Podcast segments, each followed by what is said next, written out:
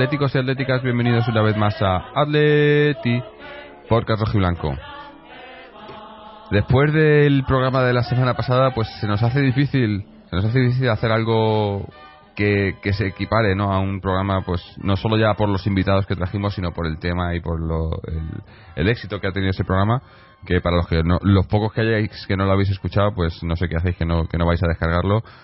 Eh, pero bueno, hay que seguir, eh, hay que volver al día a día y el día a día, aunque la temporada todavía, bueno, oficialmente ya ha empezado, pero obviamente el fútbol no ha empezado, pero la temporada, la pretemporada ha empezado de manera oficial para el Atleti y además tenemos un montón de, de rumores de fichaje, de bajas y demás. Y bueno, hay, hay, hay cosas para, para hablar, aunque tampoco, como seguimos como, el Atleti, pues muchas cosas están en el aire, no son concretas, no se han cerrado, no se sabe, no, nadie dice nada. Pero bueno, intentaremos tocarlas un poco y ver, ver cómo está el tema. Para ello hoy contamos con, con dos de los habituales, con, con Álvaro y Fernando. Y también tenemos con nosotros a un, a un nuevo colaborador que, esperemos que sea un habitual, eh, Israel. Israel, ¿cómo estamos? ¿Qué tal? ¿Cómo estáis? Bien, muy bien por aquí. Bueno, pues si te parece, eh, bueno, de, Álvaro, ¿qué tal? Sí, hola, ¿qué tal, Jorge? Un saludo para todos. Fernando. Buenas noches y aquí estamos, un año más empezando la pretemporada con el equipo.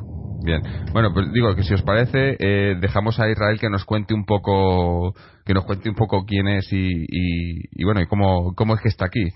Eh, Israel, cuéntanos, cuéntanos quién eres.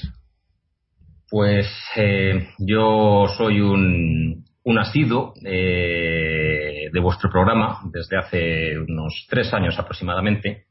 Eh, tengo unos 30 y casi, digo unos porque me queda poquito, para unos 35 años y soy, llevo siguiendo a este equipo pues más o menos desde que tengo uso de razón. Eso viene a ser por ahí por, por el 87, 88, que coincidió con la época en la que vino Futre al Atlético, que fue mi ídolo como jugador en aquellos tiempos y que coincidió con un buen Atlético de Madrid, la verdad, 88, 89, 90, la Copa del Rey del 91, la del 92, y ese equipo me enganchó mucho y hasta la fecha. Los motivos en realidad no lo sé muy bien, porque mi padre tampoco es muy futbolero, aunque sí es muy del balonmano y es muy del Atlético de Madrid balonmano, que por desgracia ya no tenemos balonmano, aunque lo recuperamos pero se perdió, eso es, pero vamos, eso es un expediente X.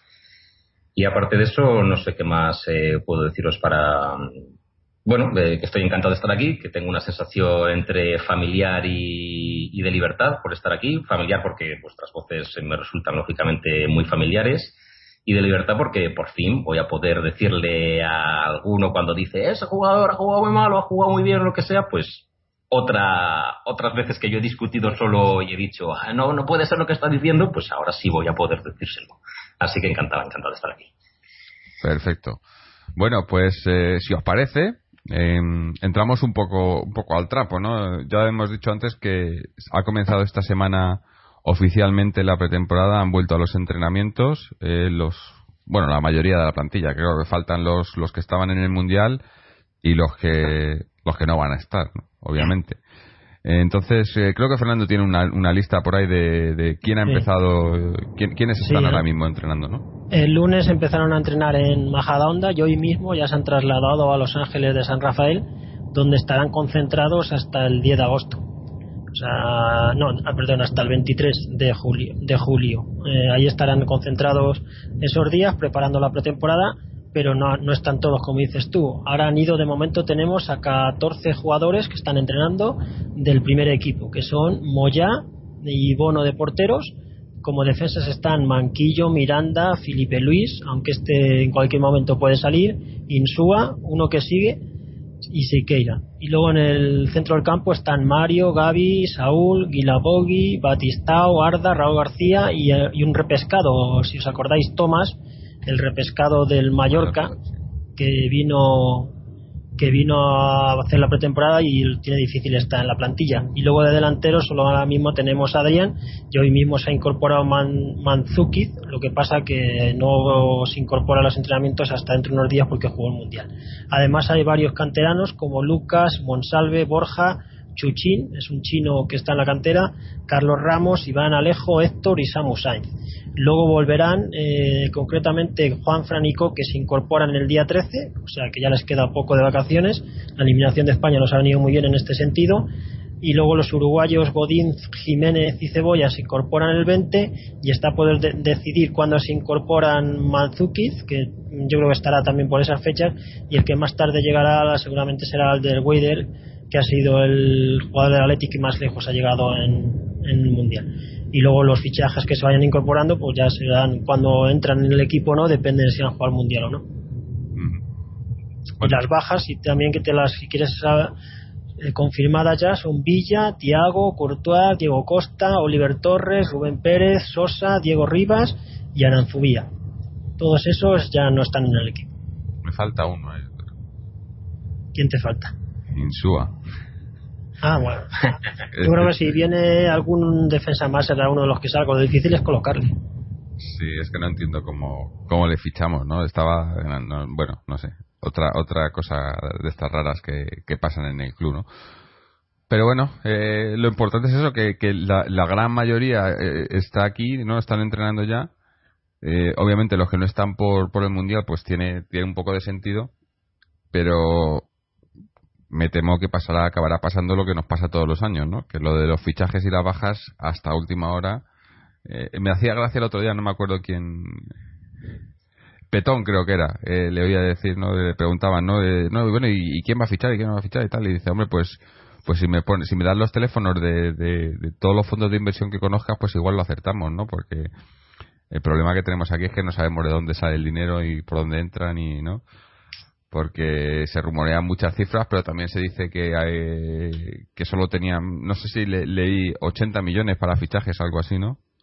Que es lo que se va a gastar, bueno, pues el, el Barça. 80 millones será lo que te podías gastar en el, no en fichajes, en, en fichajes, en sueldos y en todos los demás apartados de la primera plantilla. O sea, que lo que te cuesta a los jugadores que estén en la primera plantilla no puedes pasarte de 80 millones según la Liga de Fútbol Profesional.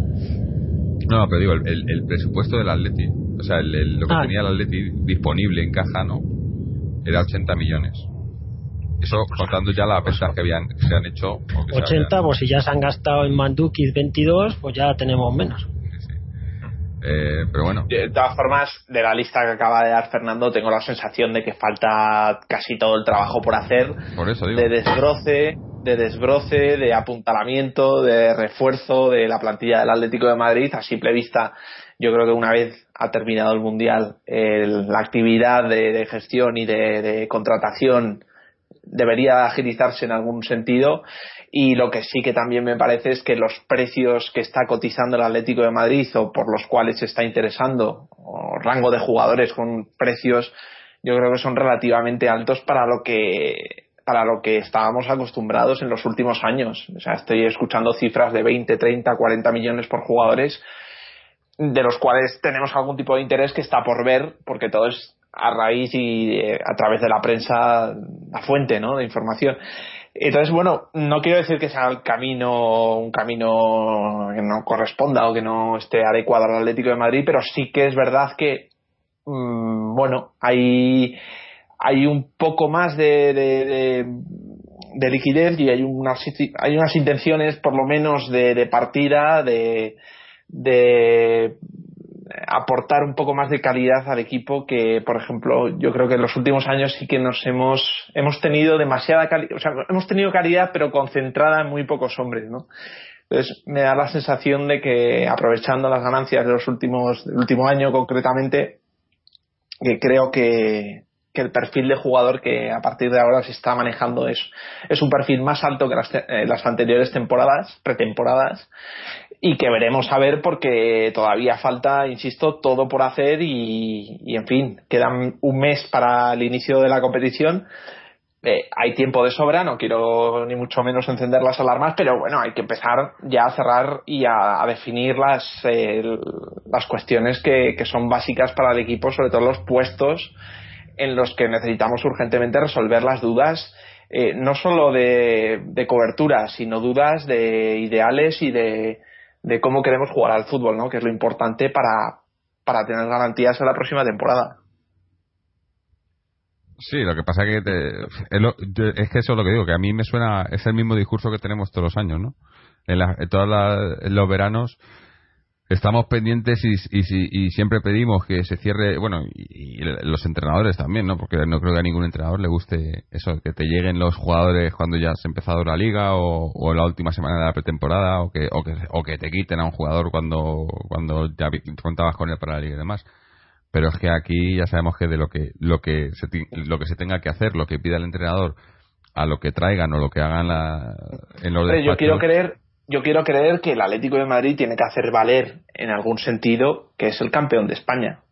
Entonces, en ese sentido, tiene que haber un cambio de planificación con respecto a las anteriores, en las que efectivamente acabábamos quintos, acabábamos sextos, y pues había una había una eh, un, un tempo que había que aguantar hasta el final e intentar recoger las oportunidades del mercado al cierre de mercado. Pero yo creo que en este en el planteamiento de la configuración de la plantilla tiene que empezar a pesar lo que somos a raíz de la temporada pasada. Y lo que es el Atlético de Madrid ese es el, mejor equipo de España eh, y, bueno y, segundo de Europa pero bueno es muy relativo decir segundo de Europa. Yo creo que el, el, campeonato de liga no solo tiene que servir para las vitrinas, sino que tiene que empezar a provocar un cambio en la mentalidad del club y empezando desde el principio, desde la configuración, desde la plantilla para la próxima temporada. En fin, yo creo que es, el, es lo lógico, ¿no? Empezar a, eh, a utilizar el trofeo para, para algo más que en las vitrinas, ¿no? Sí. sí, yo estoy también bastante de acuerdo con lo que dices. Tengo la sensación de que, de que este, esta pretemporada, este verano, este mercado de fichajes es de los más importantes que ha tenido el Atlético de Madrid en los últimos muchos años. Creo que ha enumerado Fernando las salidas, son muchas las salidas. no sé si ha enumerado, creo que ha dicho las oficiales, pero hay gente, Cebolla Rodríguez lleva diciendo desde hace muchísimo tiempo que no quiere continuar. Insúa está claro que cuando le tocó cumplir no cumplió y pasamos miedo todos. Eh, Adrián es, eh, yo creo que es un jugador que ha recibido muchísimas oportunidades y yo creo que Simeone también lo colocaría fuera. Entonces eh, hablas de, mucha gente fuera y además hablas de mucha gente fuera, ya no solamente hay mucha gente que se dedica a, estructurar el once inicial del Atlético Madrid, pero no, lo que hay que estructurar es una plantilla entera. Hay, hay que tener en cuenta que este año, aunque vinieron en el mercado de invierno, teníamos jugadores cedidos, Sosa, Diego, que son gente que eran fondo de armario, que se han utilizado, quizá menos de lo que he esperado en el caso, por ejemplo, de Diego, pero es que necesitamos fichar eh, gente para el once titular, gente que sustituya a Costa, que ya lo tenemos, gente que sustituya a Villa, que no se sabe quién es, gente que sustituya a Felipe si finalmente se va, aunque bueno, ya tenemos ahí a Siqueira, pero además hay que fichar fondo de armario también, o sea, es, es un año en el que va a haber muchas entradas, muchas salidas y, la gestión de este año es el momento, es un punto de inflexión, en mi opinión, para la historia de, del Atlético Madrid. O sea, es más importante que nunca este año. Y yo creo que eso lo saben, lo saben los que dirigen. Es una pena que estemos en manos de ellos, pero lo saben. Y, Simeone es nuestra garantía de que no va a dejar que, el equipo pierda nivel. Y espero que ocurra eso, la verdad. ¿Vosotros qué opináis del fichaje de Manjukic? ¿Cubre bien la baja de Costa o, o viene como sustituto de Villa? No, hombre, yo creo que cubre más. Es un delantero es, eh, Villa con los años se ha ido alejando del 9, ¿no? Yo creo que Manchukic es, un 9, ¿no? Es un delantero de área. Viene como para sustituir a Costa. Claro, es una referencia arriba que te puede, que te, estira el campo, te va, te va a dar eh, ese juego físico también que te daba, que te daba Costa, te lo puede dar Manchukic. Pero a mí lo que me preocupa es que se habla mucho de Manchukic, pero, pero es que eh, es que se ha ido Villa también y se va a ir a día probablemente. Necesitamos otro. Es que necesita a alguien al lado, obligatorio. Pero obligatorio. una serie de. Pero luego, hombre, supuestamente ahora mismo el único que está ahí es Raúl García, ¿no? El único que va a estar a su lado. Sí, pero Raúl García no puede estar toda la temporada como delantero él. Claro. Adrián está con Adrián, que ya veremos pero está más fuera que dentro, como has dicho ahora. ¿no? Está batistado, pero es que son no te dan garantías de decir van a ser titulares hay que, hay que tener en cuenta que digo Costa tampoco era una garantía el año pasado y hay que tener en cuenta el año pasado sí que, que se perdona como como máximo goleador como primer delantero del pero equipo. para ser titular sí que ya había jugado con Falcao toda la temporada anterior. claro. Ser titular en Atleti es una cosa tan genérica que es que, en fin, hay que ser más concretos y. Pero no estaba, realmente, estaba bien definido, ¿no? Realmente el trabajo que aportó Costa eh, decidió totalmente la suerte del equipo, eh, lo situó en esas zonas tan altas, pero, pero fue una sorpresa para todos. Es decir, en ningún caso el rendimiento de Costa estaba previsto en los papeles antes de empezar. Entonces, en ese sentido, ahora mismo estamos comparando eh, posiciones o estamos comparando jugadores que ocupaban posiciones que eran muy determinantes, como pueden ser Costa, como puede ser en menor medida Villa, pero que también estaba ahí. O sea, venía de un Barcelona, venía quizás en decadencia y cuestionado, pero yo soy de los que piensa que Villa hizo un trabajo tremendo y que, y que nos ayudó muchísimo en, las, en, en ese juego, digamos, de secundario que también hay que, hay que forjar, ¿no? Entonces, claro, todo lo que sea comparar con respecto a la temporada anterior va a ser muy difícil y, no solamente a nivel de jugadores, sino a nivel de resultados para la temporada que va a empezar.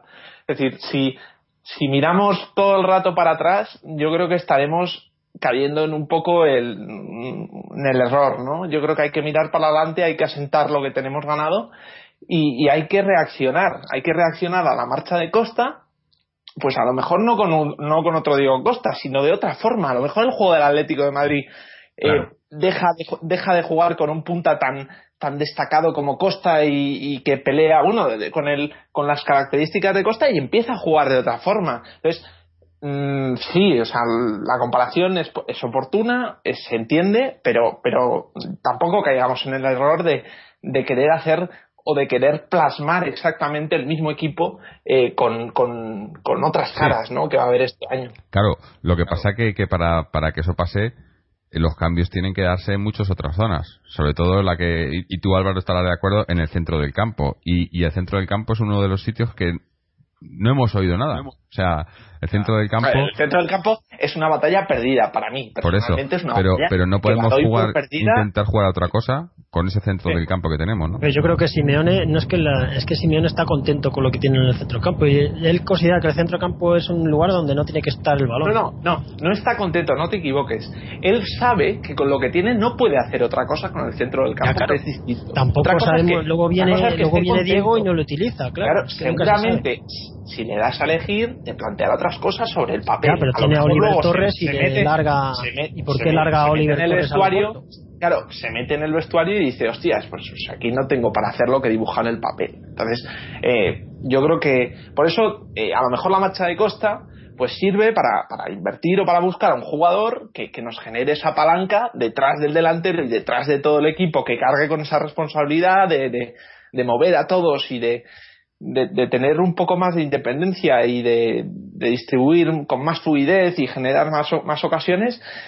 Y, pues bueno, puede ser, ¿no? Y lo que quiero decir es que el juego del Atlético de Madrid del año pasado eh, no tiene que ser el, el, patrón a imitar y al que tenemos que, que pues eso, de volver a, a conseguir ese nivel de, es que de juego mejor es empezar, a, empezar a practicarlo ya, porque si la pretemporada no tenemos los jugadores, hacemos el chorra. Es que el juego ofensivo del Atlético de Madrid eh, va a cambiar eh, con total seguridad, porque es que el perfil de delantero centro que tenemos ahora, porque Machuki es un 9, no es un 7, es un delantero centro, si me apuras un poco, a la antigua usanza, es un, eh, claramente es un rematador. El perfil de Manchukit comparado con el de Costa del año anterior, o sea, son, son distintos jugadores, muy distintos, y eso va a condicionar, yo creo, cómo ataca el Atlético de Madrid. De hecho, el perfil de Costa, yo no se me ocurre un jugador parecido. De, de sí. Es un delantero. A mí sí me parece una buena opción porque, desde luego, es un jugador contrastado. Es un jugador que, si se le surte de balones, es un jugador que ha contrastado, que ha, que ha demostrado que, es capaz de hacer goles, es un buen rematador de, de cabeza. Es un jugador muy trabajador también. Le he visto muchas recuperaciones de balones y eso nos viene muy bien pero desde luego es un perfil muy distinto a Costa. Costa le ponía su balón en largo un melón, lo bajaba, este hombre espero que también lo pueda bajar, pero es que además lo bajaba y luego iba a la estampida del búfalo y cógelo tú. Yo no he visto otro jugador, no sé, hay pocos perfiles como eso y eso tiene que condicionar sí o sí el juego ofensivo de Atleti. Sí, sí, lo que pasa es que, eso que eh, para jugar como, como veníamos jugando, yo creo que Mansukic es una muy buena opción. Eh, dentro de lo que hay y del dinero que, que, puede gastarse el Atleti. Es más, yo creo que que es de lo mejor que se podía fichar, o sea, de, en cuanto a nombres y, valor de mercado, de lo mejorcito que se podía fichar sin, sin entrar en, la, en, las estupideces estas de los 50 millones que valen muchos jugadores y demás, ¿no? Yo creo que ha sido, ha sido una, un, un buen fichaje. A mí me parece, me parece un buen fichaje y que puede resultar. si miráis las, él ha estado dos temporadas en el Bayern y, los números en el Bayern, eh, sin haber sido totalmente indiscutible, eh, sobre todo desde que llegó Guardiola, tiene unos números muy buenos, ¿no? Ha metido 47 goles en dos temporadas. Por eso, no, no, no son... una media de 23 goles por temporada. Claro yo creo que es una apuesta relativamente segura. O sea, mucha gente eh, pretendía traer a Lukaku no cedido, porque estamos lógicamente cansados de las decisiones del Chelsea. Sí, no, claro, pero no puedes dejarte 20, 25 millones en un jugador que, bueno, yo solamente, sinceramente, solamente lo he visto en, el Mundial y dices tú, ostras, 25 millones de aquí, y si no sale, y si no sale, sin embargo, Machuki, oye, sabes sabes a lo que juegas, es una apuesta segura, ¿no? No es tan definitivo, yo creo, como, como Costa, hay que surtirle de más balones, pero al menos es una apuesta más segura. A mí no me parece una mala opción. Se parece más a Falcao, digamos. Sí, es, un, es más rematador. De hecho, a ver, yo, no soy un especialista en liga alemana ni en, ni en, ni en el Bayern de Múnich, yo veo los típicos resúmenes de, del Plus y poco más. Pero en realidad, si tú miras de YouTube vídeos, eh, sus goles son muchos de, primer toque. Sí, tiene calidad, pero es un jugador lento. Bajo mi punto de vista, parece un jugador lento. No es como Costa que cuando cogía inercia, échale un galgo tú detrás. Mm. O sea, no vamos a poder hacer la jugada esta que hacíamos el año pasado, no la vamos a poder hacer ese de balón largo y salir todos ahí corriendo a la contra. Y este año no la vamos a poder hacer. Bueno, depende de quién juega a su lado. Pero, sí que, con lo que tenemos ahora, Con lo que tenemos ahora está difícil. Hombre, pero el balón largo se evita teniendo un referente en el medio del campo que no teníamos este año. o sea, teniendo una. Pero es eso digo, que eso no se, no se ha oído ni se parece que se vaya a oír, ¿no? Ese referente. ¿no? A ver, el balón largo, hay, hay, dos opciones de balón largo. Está el balón largo de a correr delantero, que era el caso de Costa, y está el balón largo de delantero bájala y toca la para el medio para los que llegan de segunda jugada. Y ahí Manchuki sí puede dar, eh, sí puede hacer esa función, sin duda. El balón largo, el Atleti. necesita otro. Necesitamos en lo mismo. Necesitamos otro delantero. Sí, hace falta otro delantero, también lo creo, de un perfil distinto al suyo, sí. Mm. Sí. Eh, eh ha salido muchas opciones. Eh, hoy mismo he visto, por ejemplo, que Alexis está firmado por el Arsenal por 36 millones y algo, pero claro, 36 millones está fuera de nuestra, de nuestra esfera, claro. No, y decía pero que, sí, estas características, quizá un jugador más, eh, más regateador, con, con, más movilidad, con gol también, porque yo no aspiro a que Manchuki haga los, los registros goleadores de Costa de este año, me parecería extraño. y además de Diego Costa, con todo lo que ha metido, en el fondo el Atlético de Madrid tampoco era un equipo muy, muy goleador. Quiero decir que que, fin, que los goles de Costa pues eh, tienen mucho que ver Diego Costa y no tanto el equipo. Eh, entonces ahí también tengo las dudas. Si necesita más balones que eh, necesita más, más llegada del equipo, que es el problema. El, si tiene que llegar el equipo para que este jugador funcione, yo ahí sí que pongo el punto de, interrogación más que nada por los goles que, fuimos capaces de meter quitando a Costa el año pasado. Muy pocos goles.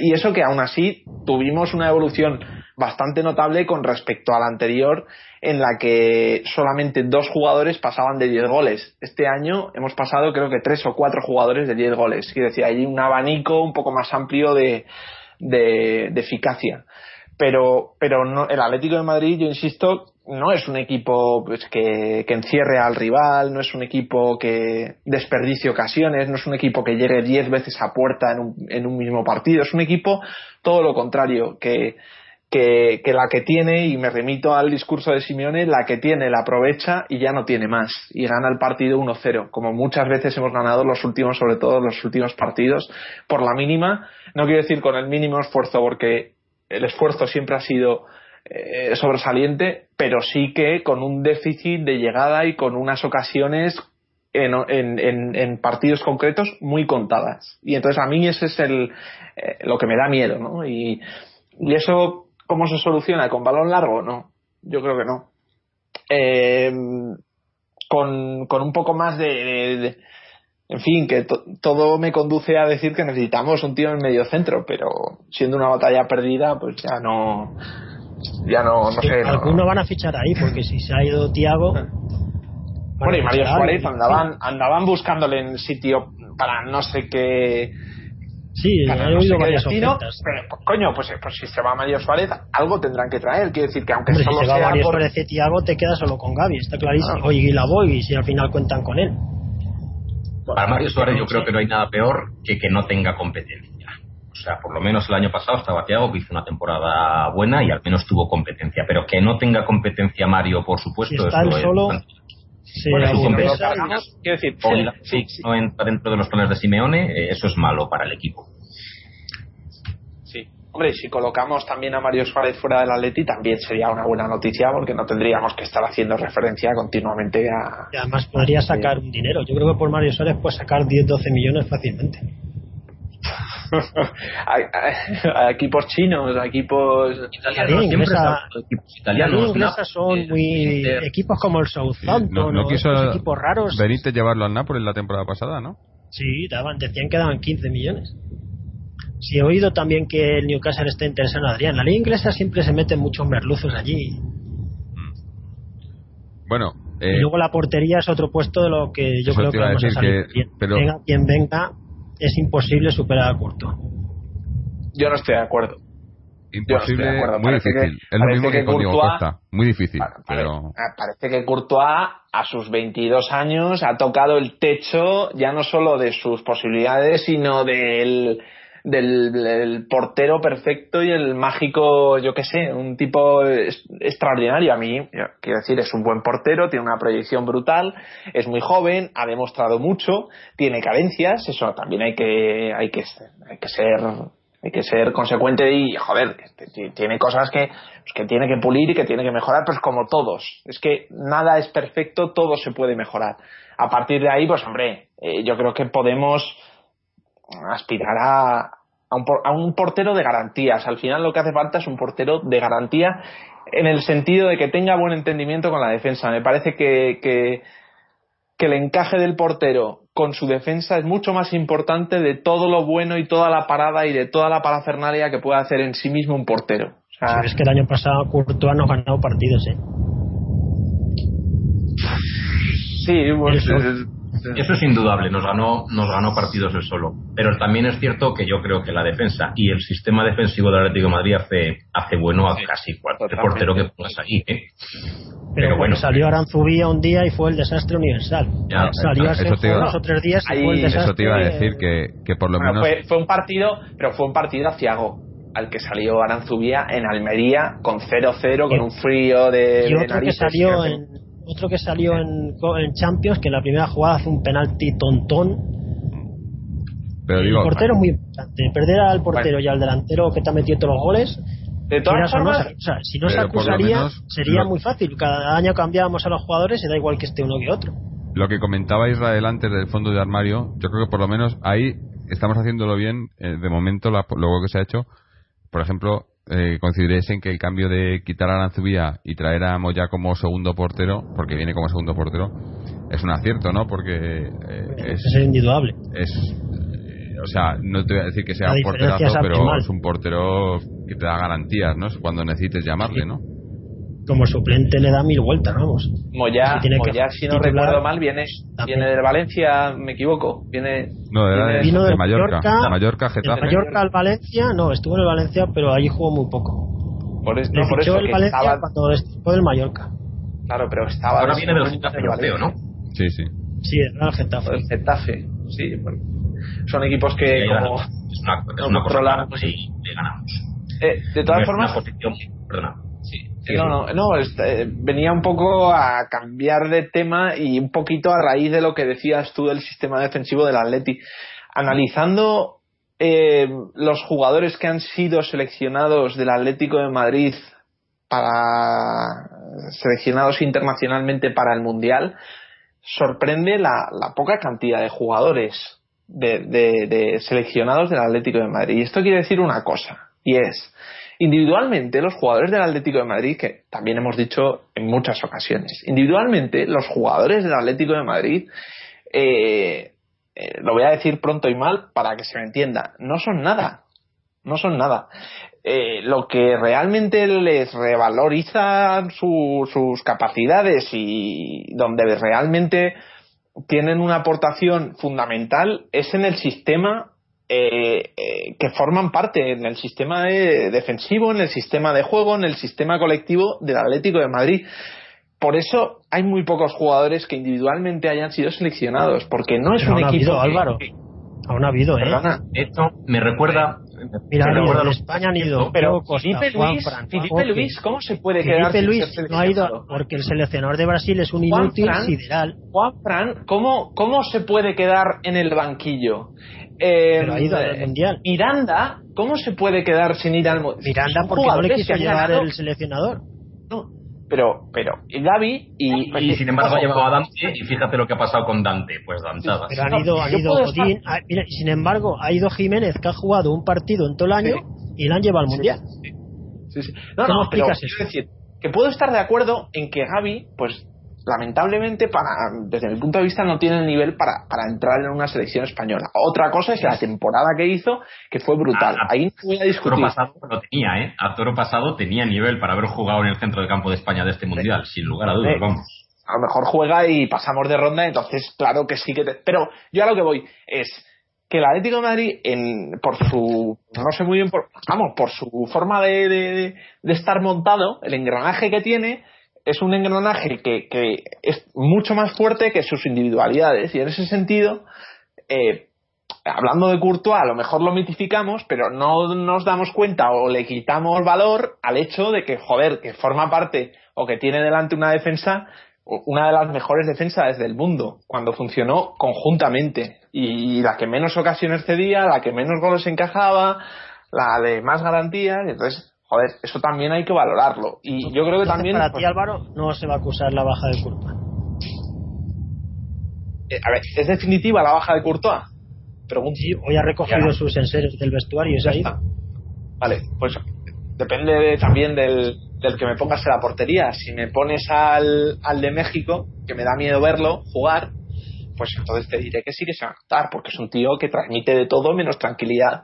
Entonces, depende de cuando si me dices Keylor Navas yo creo que merece una oportunidad. Eh, dime otro. A, a, poco más he visto jugar. El Oblak hablan no, de Oblak el portero eslovaco no del Benfica. no lo conozco. No, cuando lo vea cinco partidos te diré no le vamos a echar de, de menos a Courtois. Coño que es lo mismo que decía la gente cuando se fue Falcao Falcao me joder fíjate los goles no sé qué no un pero a lo mejor hubiera sido mejor que estuvieran Falcao y Diego Costa se fue al Mónaco hubiéramos no ganado la final de la Champions y la UEFA. Eso es indudable con Falcao y Diego Costa nos hubiera ido todavía mejor. Para empezar, antes de hacía ilusión, creo, Álvaro, que muchos partidos los resolvimos con 1-0, gol de Raúl García de cabeza, peinándola y a defender. Con Falcao y Diego Costa y más goles, seguro, vamos. Bueno, Sí, sí, más goles, pero a lo mejor acabas perdiendo el partido. No lo sé, no lo sé. Yo, yo, yo creo, yo personalmente creo que, que el Cholo no, no quiere no quiere cambiar el, el estilo con el que jugamos en la, la, temporada pasada porque sabe que para cambiar el estilo y, y, creo que la prueba fue el, tema de Diego no sabe que para cambiar el estilo tiene que cambiar muchas cosas. Y no creo que quiera hacer muchos cambios. Y ya ha dicho que quiere mantener para él si pudiera mantener al mismo equipo mantenía el mismo equipo. Es un bloque que funcionaba y que, y que le, todavía se le puede sacar mucho rendimiento. Obviamente con las bajas que, que, que, tiene obligadas por, por pues eso por ventas y cesiones y demás que vuelven a su sitio pues tiene que cubrirlo. Pero claro yo creo que quiere más o menos cubrirlo con jugadores de un corte parecido eh, como, como has dicho tú, lo, de, lo, del centro del campo, pues yo creo que, es que ya, ya se ha dado, con lo de Diego ya lo intentó, vio que no salía y ha, y ha dado por, no por vencido, pero eh, eso, para, para cambiar el centro del campo tendríamos que cambiar muchísimas cosas, el equipo tendría que cambiar muchísimo el dibujo y, la plantilla tendría que, que ser renovada en su mayoría, yo creo. Quitando la defensa, el resto de la plantilla tendrías que acomodar a algunos jugadores y sacar a muchos jugadores y traer muchos nuevos y yo creo que no, no merece la pena. Entonces, la idea es eh, hacer un bloque basándose en lo del año pasado y, y, y los que los que no estén pues suplirlos con jugadores de un corte parecido no eh, tenemos eso eh, eh, se ha ido se va Diego Costa pues viene Mansuki se, se, se va bueno se va o se, se está- parece claro que se va a ir Felipe Luis viene Siqueira de momento para suplirle ahí y se va Courtois y el que se comenta que de los que se comentan yo creo el que está más hecho y, y que y que más se, se acerca a las a las a la capacidad de, de Courtois es Oblak no el, el del Benfica entonces más o menos parece que por ahí eh, y- pero seguimos a mí el- el- lo que no me lo que sigo sin oír es el recambio de, Lo de que es Villa. una pena es que no hemos dado un salto de calidad. Joder, ganas la liga, casi ganas la Champions, tenías que tener mejor equipo que el año pasado, no peor, o igual. igual tenías eso que te digo tener- que vamos a tenerlo igual y y, y, y- A tiempo estamos. igual y, gracias Pero es que lo normal sería que, tuviéramos mucho mejor equipo. Claro, pero es que lo normal sería tener un, un club en el que los dirigentes Ya, ya. hacen lo mejor por el Porque club. si, gana, si, si el año que ganas la liga, que casi ganas la Champions, que llegas a semifinal de Copa, que ingresas un dineral tremendo, que es el mejor año de Atleti en- de los últimos 20, 25 años, no consigues hacer mejor equipo, es preocupante. Claro, pero es que estás hablando del Atlético. Eh, yo tengo una incógnita para esta temporada y es que yo recuerdo, yo fui a ver el partido de, de ida de las eh, semifinales de la Copa del Rey al Bernabéu, me tuve que tragar allí el 3-0 y yo siempre he pensado que la intención inicial de, de Simeone para táctica para el juego de Atlético de Madrid eh, se basaba en un, en un 4-2-3-1 con un solo delantero, que fue lo que hizo en ese partido aquella vez. Por eso Claro, pedía tanto claro, al claro, tío. por, claro, por eso salió tan mal y por eso. Salió muy mal, salió muy mal, sobre todo porque No, pero es es que exactamente, exactamente eso es lo que estamos, estuvimos comentando en su día y estuvimos comentando cada vez que salía Diego y cada vez que provocaba o generaba problemas por ese dibujo que, que llevaba asociado a su presencia en el 11. Es decir, el Atlético de Madrid jugaba 4-4-2, un sistema sencillo, un sistema muy primario, un sistema que todo jugador entiende y que, y que no hay nada que descubrir. Ahora bien, eh, has dado en la clave, quiero decir que en cuanto se producía eh, la incorporación de Diego al once titular, de repente cambiaba también el dibujo, cosa que puedo estar de acuerdo que un jugador pues requiera cambiar incluso el dibujo o el esquema de todo el equipo, pero eh, no a cualquier precio y el precio del 4-2-3-1 era eran dudas, eran marcadores, eh, creo que perdimos en Pamplona de esa forma, perdimos en Almería de una forma parecida, perdimos esa, ese partido de ida de, también de la misma forma. Entonces sí, Sí. que coincido contigo en la apreciación del, del 4-2-3-1 que, que no supimos interpretar y que a lo mejor la temporada nos ya era demasiado tarde para intentarlo, pero luego lo que dice Jorge a lo mejor ahora mismo teniendo cuatro, cinco, seis partidos antes de empezar la liga, merece la pena volver a intentarlo. Yo creo que, que no hay que ser eh, no hay que ser cobardes y hay que ser eh, valientes y atrevidos. Y si hay que apostar, que lo hagamos desde ahora, no, no en febrero cuando. Sí, pero es Pues que lo, lo que te digo, si se intentara habría que, habría que hacer cambios eh, importantes, sobre todo en el centro del campo, y en el centro del campo es precisamente en lo que no ha habido, no se ha oído ni un nombre, no se, no, no ha habido bajas, estábamos hablando de, de Mario Suárez, ha habido la baja de Tiago, pero no ha habido más, ¿no? Y, y- La baja de Oliver Torres, que un año bueno, más pero no había estado en el equipo, sí, eso, Sí, pero eso que es del equipo. Él, si quisieran, podía estar. Sí, sí. Es Pero un expediente X, el mejor canterano de los últimos años y no le dan ni una oportunidad. pero por otro lado me parece muy buena la cesión a Loporto siempre y cuando ahí, Sí, ahí sí. juegue que creo que con Lopetegui va a jugar Sí, va a jugar, le conoce que le ha de- pedido Lopetegui. Además, hoy también ha incorporado Lopetegui a Tello. O sea, que se está llevando muchos jugadores que conoce a Loporto Mm. y los va a sacar. También en el medio campo está la baja de Sosa. El de Sí, las bueno. caídas y el que se subía a la media, que no sé si lo vamos a echar de menos. O sea que al final porque porque se le comentaba que, que Simeone había pedido que se le fichase no y pedían no sé Sí, pero es que ocho vale 10 millones. o 10 ¿no? no se puede pagar. Bien, 10 y pagar 10 millones por Sosa me parece una exageración. sí sí no sé yo te, a le daría por dos, oportunidad a tres, eso a, a Thomas o una cosa así no gente que tenemos de Es que Tomás ha jugado en el Mallorca en segunda el año pasado, Claro, claro. Tener Macho. Fernando, todos son pegas. Siempre que empieza alguien diciendo, no, pues, pues tienes. A... No, es que ese. Joder. No, no, pega, no, que pongan a Thomas, a mí que me pongan. Digo, estoy no, hablando de que lo que lo piensa sé, Simeone, pero- lo que considero que puede pensar él. Yo, si no, Claro, claro. si Thomas es bueno, que le pongan, me da igual. Sí, oye, y otro, otro que has comen- hemos comentado el nombre antes y a mí me parece que, que se está yendo un poco, ¿no? De- está más fuera que dentro, es eh, Batistao. Que a mí, me, ya- a mí el año pasado me gustó mucho en pretemporada y pensaba que podía ser una alternativa al ataque, ¿no? Por delante de, de Adrián, que no lo acabó siendo, se fue al Betis y ahora eh, se ha oído que está eh, le están ofreciendo por ahí, ¿no? En operaciones. Creo que creo que hay, no sé si el Benfica con el tema de Oblak Sí, y eso querían hablando. meter dentro de lo de Oblak. y- pero no se lo También lo poner, meter dentro de lo de Iturbe, del Elas Verona, que yo no lo he visto jugar en mi vida, pero lo que he leído es que el nuevo Messi, nada más y nada menos. Ah, oye, y por cierto, ¿qué ha pasado al final con el chico este argentino, no? Que estaba ya Correa, todo ¿eh? cerrado. Sí, lo, lo operaron de un problema que tenía cardíaco y parece que ha salido bien. Lo que no sé es el tiempo de recuperación que va a tener. Pero sigue ¿Y cuándo se pero va a el jugador del? Atleti o no? no porque estaba Sí, ya todavía jugador no, está fichado. No, no, Sí, eso, no. yo creo, yo creo que lo creo. hasta esa revisión que tienen que hacerle a ver Pero qué al tal final vieron todo. que había salido bien y yo creo que le han dado el ok. Lo que pasa que decían que a lo mejor no se incorpora hasta diciembre porque le quieren dejar allí en Argentina para que juegue la, la Libertadores con su equipo. O sea que este jugador yo creo que este año no lo vamos entonces no a está para jugarla, y comentaban también que ve- venía para ir cedido o algo así, ¿no? La, la idea era mandar Yo este año no le, este jugador no le tenemos. ¿eh? Tiene toda la pinta de que o se queda allí Sí. o le mandan por aquí. Eh, y Pues yo le he visto cosas buenas a ese chaval, ¿eh?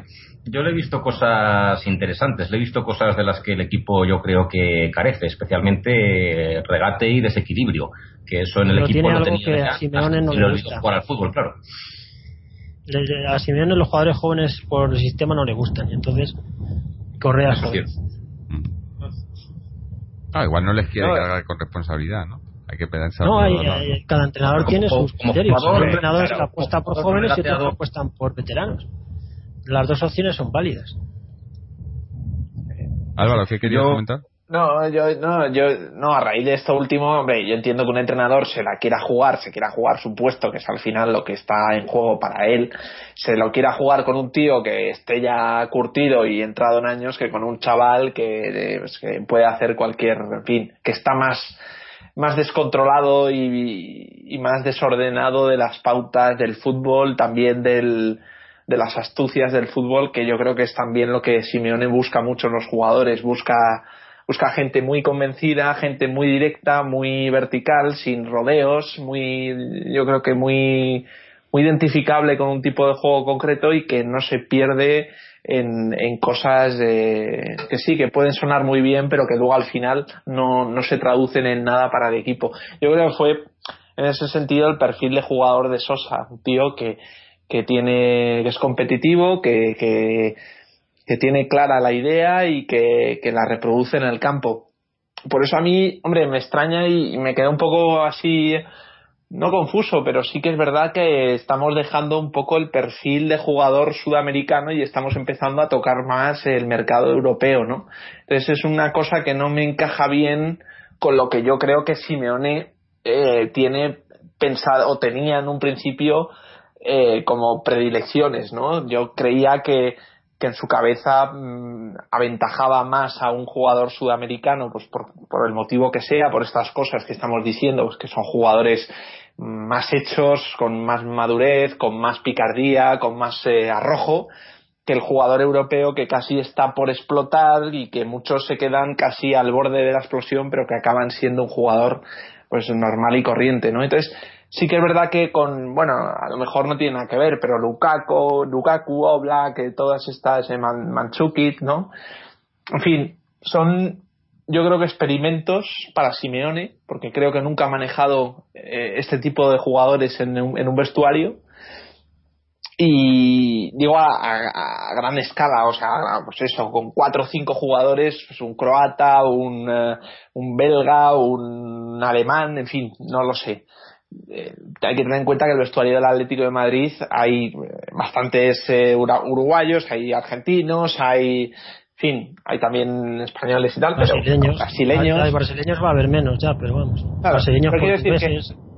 que todo encaja en una manera de entender el fútbol y una manera pues de asociar el perfil o la escuela pues la sudamericana y la escuela europea que no tienen nada que ver y que yo creo que Simeone tener esa armonía y tener ese entendimiento con el jugador la relación jugador-entrenador que yo creo que al Atlético de Madrid también le hace eh, la estamos empezando a perder. No sé si se traducirá en algo negativo o simplemente será una, anécdota. Pero sí que es verdad que, parece que el tema sudamericano, al margen de Correa, evidentemente, de Correa es un jugador que parece que tiene esas, esa, esa marca ¿no? de estilo puramente sudamericano.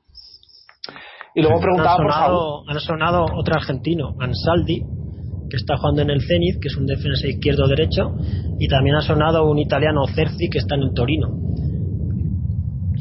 que es un punta así de estilo atacante del Torino. Ese nos podría venir bien en el sentido de lo que dice Álvaro, de un tío en el medio campo que mueva ahí el, el balón y distribuya, pero no, no, lo, no lo veo yo tan claro que le fichen porque parece que tiene ofertas de bastantes equipos en Italia y no se van a ir gastando estos de 20, 20 millones en cada uno. Ya se han gastado mucho en Manchukis no van a hacer tres o cuatro fichajes de 20 millones. Pero acaba de decir Álvaro un nombre que se nos había olvidado, que sí que es cierto, ¿no? Y, además viene a. Eh, puede, hacerle todo un poco, ¿no? Saúl, ¿no? Saúl. Sí, Saúl puede ser un hombre, el sustituto de Tiago. De Tiago, o, puede, puede jugar más adelantado, puede. O sea, Saúl, lo bueno que tiene, que ya lo hemos dicho aquí otras veces, es que que, puede hacer de todo un poco en el centro Luego le tienen que sacar, claro. Si luego no le sacan, va a ser un no caso podemos pretender, No podemos pretender otra vez que Gaby vuelva a jugar 50, 60 partidos eh, en el año todos, desde el minuto 1 hasta el minuto 90, porque es que no sé cuál es el recambio de ese hombre. A día de hoy no, no, lo tiene tampoco. O sea, hablamos de, de, Mario con quien alternará, pero quién alterna con Gaby. Lo, lo bueno, eh, independientemente de, los nombres, cuatro canteranos en el centro del campo, ¿no? Mario, Gaby, Coque y, Saúl, ¿no? De momento. Eh, sí, eso es muy positivo, la verdad. Positivo, aunque alguno no, igual no, no, no, esté ahí o no debería estar ahí, pero bueno, cuatro canteranos en el centro del campo no está mal, ¿no? Y, ya digo, eh, se nos había olvidado. Y además creo que, que, Simeone estaba muy contento con lo que hizo en el Rayo y que, y que, cuenta con él, ¿no? Hombre, cuenta con él en el Rayo contaba con Oliver, ¿no? Tanto de, de, defensa central y, era un chico pues eh, alto espigado pero no especialmente fuerte porque es un chaval todavía joven y se ha tenido que pelear con los delanteros centros de primera división y cuando te viene un delantero un tipo grande, no sé ahora mismo quién, qué equipo tiene, tiene delanteros grandes, pero vamos, ha tenido que curtirse en labores defensivas segurísimo ese chico en el Rayo y además ha hecho una buena temporada. Luego está el caso Manquillo, que también parece que le quieren ceder. Tiene varias ofertas y no parece que va a seguir en el equipo. es un hombre que nunca acaba de explotar. Ya van, van pasando las temporadas y ahí se van quedando. Eh, no, hay que, le acaban de dar oportunidades, porque explotar yo creo que. Cada vez si no juegas es imposible, es evidente.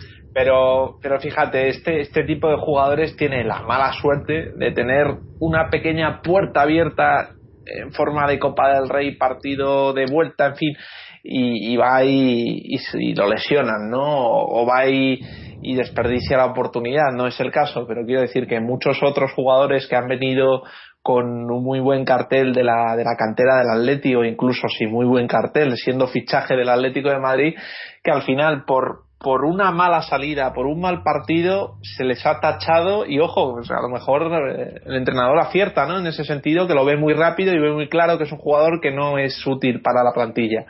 Pero yo creo que, que también interviene en este caso un factor suerte y, son jugadores entre comillas que, gafados y que, inexplicablemente o explicablemente para muchos o para algunos eh, pues bueno pues no cuentan eh, no han tenido continuidad. Es que no, no, es que no hayan contado con el favor del entrenador es que tampoco han tenido la posibilidad de demostrarle nada al entrenador en un campo no entonces bueno el caso de Manquillo veremos a ver también el caso de me extrañaría que se dejara escapar a Oliver Torres, me extrañaría muchísimo y creo que sería un, un, error gravísimo, pero ¿por qué no? ¿Por qué no puede ser que el Atlético de Madrid de la noche a la mañana se le ocurra vender al jugador o se le ocurra vender a Saúl o se le ocurra vender a gente que, que tenemos ganas de ver, que el aficionado de Atleti tiene ganas de ver en su equipo y que pues, pues con traspapeleo este que de repente de la noche a la mañana cambia y, el jugador va, va, quedando un poco en un,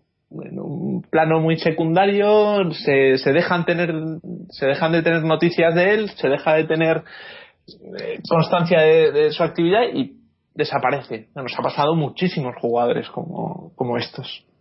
Entonces a mí es lo que me da lo que me da un poco de miedo eh, por, por, por, los que tenemos que, parece que son, son muy aprovechables, pero que sí, que están en Oporto, que están en Villarreal, que están en, en el Rayo Vallecano, en fin.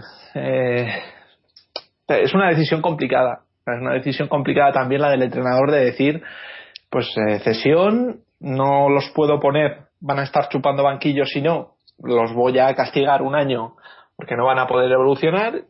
Y en fin, es complicado.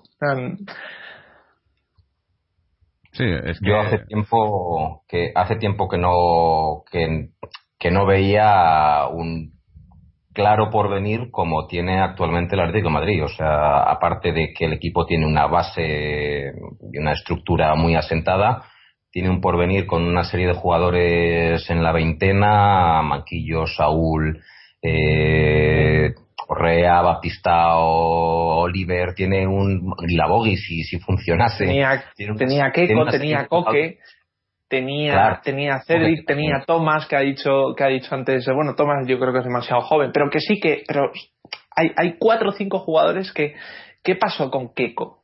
No se sabe qué pasó con Keiko. ¿Qué pasó con Rubén Pérez? Pues por ahí está perdido. Pérez está en el, Pérez está en el, en el Torino, lo ha fichado. Y Keiko también está en el equipo italiano. De nosotros perdido. O sea, es que no. Eh, Rubén, Pérez, Rubén Pérez, si le da las mismas oportunidades que ha tenido a Mario Suárez, estaría igual. ¿Es peor Rubén Pérez que Mario Suárez? Camacho de, de, la etapa anterior, ¿no? Porque Camacho es superior a Mario Suárez, vamos. Pero es que el pues, momento actual es para, para introducir a un canterano en el equipo y que se vaya formando. El, momento difícil de hacerlo era, bueno, iba a decir el de Torres, pero bueno, con Torres estamos en segunda división, pero el momento difícil es cuando van mal las cosas y de repente sacas a un canterano y dices, venga, tú arregla esto. Pero el momento actual, con un bloque que funciona, cuando tienes 10 eh, tíos que son habituales, meter una pieza más, para que ese jugador vaya rodando, el momento es estupendo para realmente esta gente ir, dándole minutos, que además que no son cualquiera, que es que son todos internacionales, y a. A todo esto está la respuesta o la pregunta fundamental. Es decir, eh, ¿qué, a qué aspira el Atlético de Madrid? No te estoy diciendo a qué, tiene que ganar. no, no. Habiendo ganado la liga en el año 2014, eh, en el 2015 ¿qué quiere ser el Atlético de Madrid? ¿Quiere ser un equipo eh, que siga intentando el mismo objetivo que ha conseguido en 2014 de cualquier forma?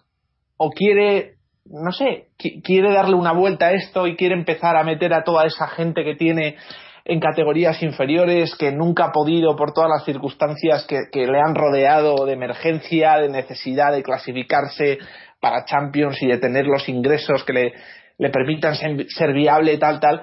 Eh, ahora mismo es la oportunidad que tiene el Atlético de Madrid para decidir su futuro. O sea, al final los títulos, en el fondo, están muy bien, pero como pasó en la Europa League. O sea, ¿para qué quieres la Europa League? No puedes quedarte ahí, tienes que seguir y tienes que escalar. Y ahora mismo escalar está difícil porque no puedes escalar más allá del primero.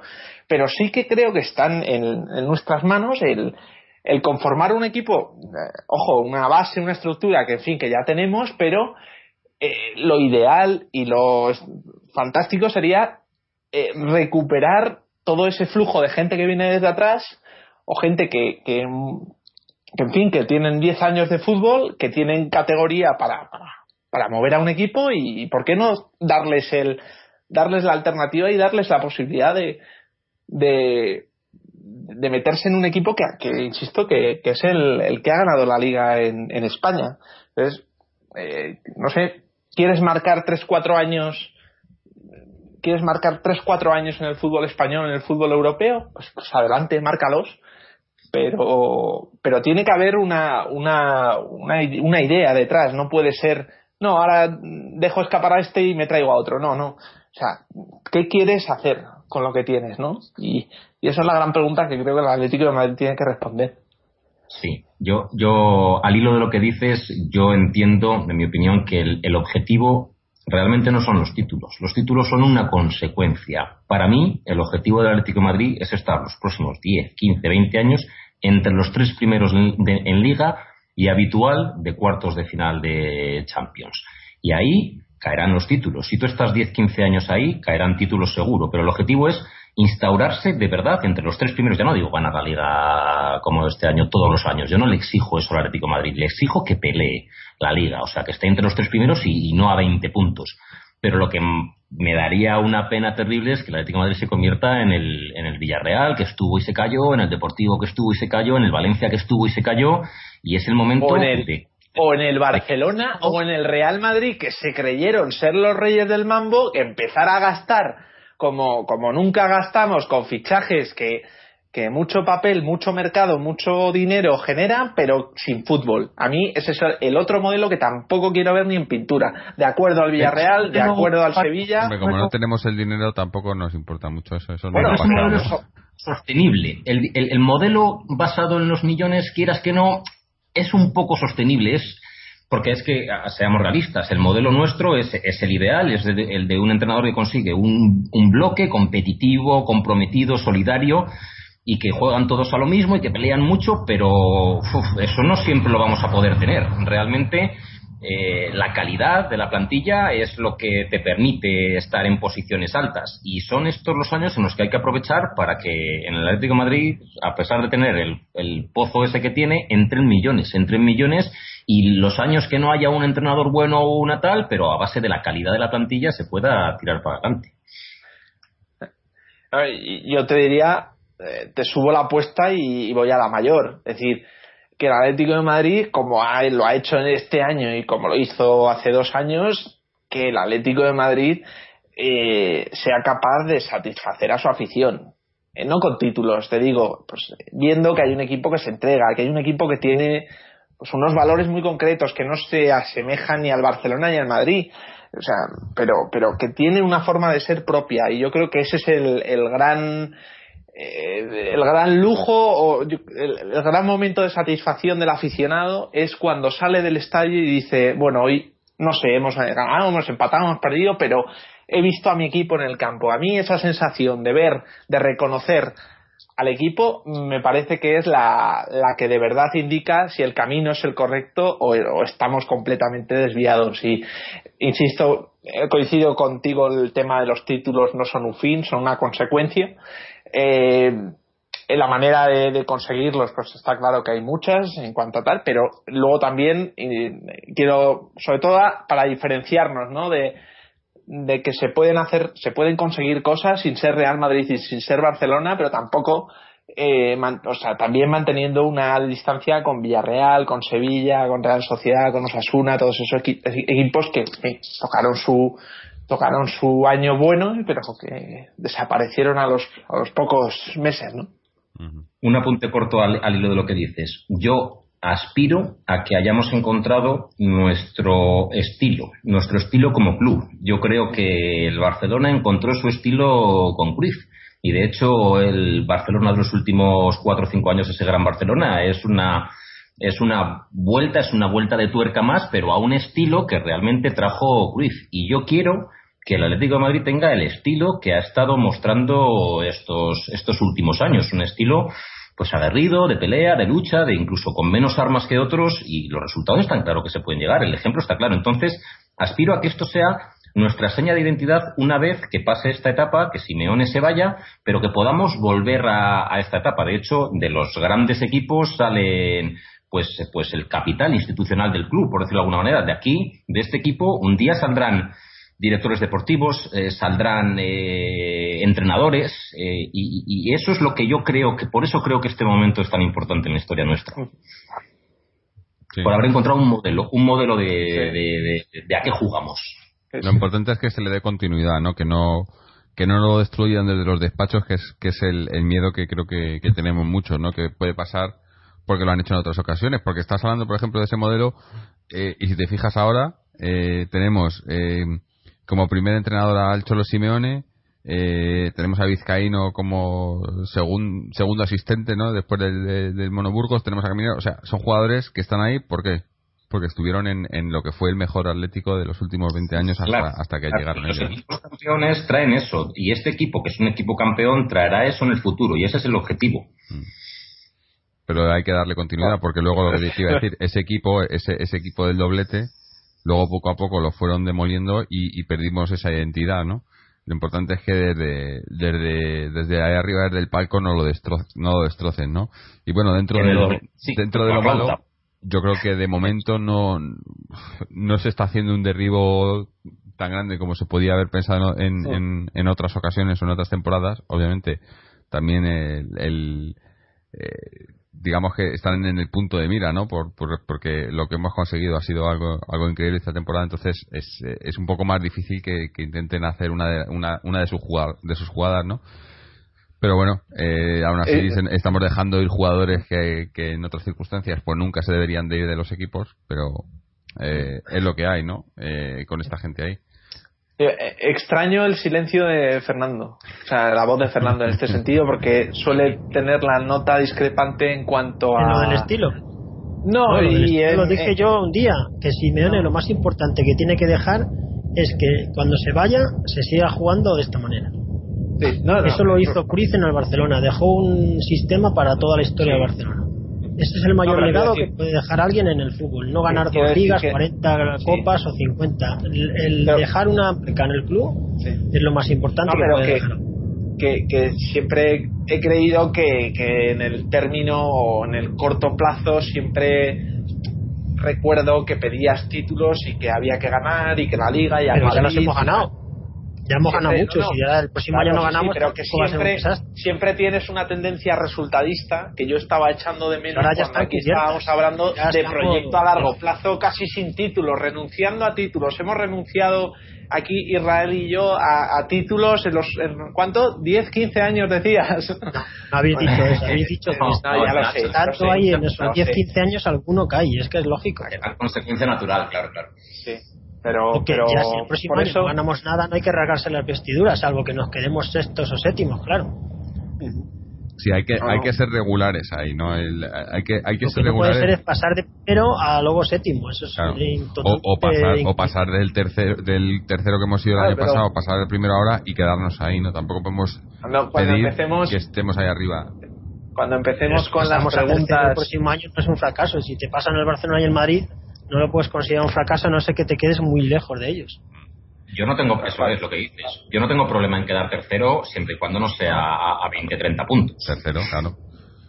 Pero si te quedas tercero luchando hasta el final, pues has perdido la liga. El año pasado la pudimos haber perdido.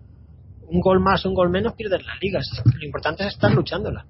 Claro, el milagro realmente que ha hecho Simeone es llegar ahí. Ahora mantenerse, lógicamente, porque dicen que es lo difícil, pero es lo que hay que tratar de hacer. No se le puede... Es difícil. a mí, a mí otra de las cosas... El truquillo, ya no nos van a ver como un equipo modesto, nos van a ver como el campeón de liga y nos van a plantear los partidos de otra manera. Ya se vio en las últimas jornadas. A mí, hay donde... una cosa, y, termino en una. Hay un detalle que, que acabo de escuchar y alguien ha pronunciado la palabra milagro. Y también otra de las cosas que también deberíamos de darnos cuenta es, es que si consideramos a la temporada pasada un milagro, no podemos hacer de milagro la, norma general. Quiero decir, que si lo extraordinario pasó el año pasado, no podemos aspirar a que vuelva a pasar el cometa que hace 40 años o 400 años que no pasaba, que vuelva a pasar el año que viene. O sea, hay que también, y yo creo que los términos en los términos, y termino ya, en los términos a veces se nos va la, la, verdadera cuestión y es que la temporada pasada el Atlético de Madrid ganó la liga y llegó a la final de la Champions de milagro. No de milagro porque no lo mereciera, no porque no lo mereciera, porque, porque no tiene las, las herramientas o la competencia tiene unas armas muchísimo más fuertes que las nuestras para, para alcanzar esos objetivos. Pero, y, insisto, el año que viene o este año, el ganar la liga, evidentemente que no se, o no ganar la liga no será un fracaso, pero porque hay que tener en cuenta que lo que pasó en, hace dos meses eh, fue un milagro. Y insisto, los milagros no son norma general, son norma excepcional, que pasan una vez cada X tiempo. Y que. Es obvio. Hmm. Sí, bueno, ya está. Adelante veo tanto como un hacer una por.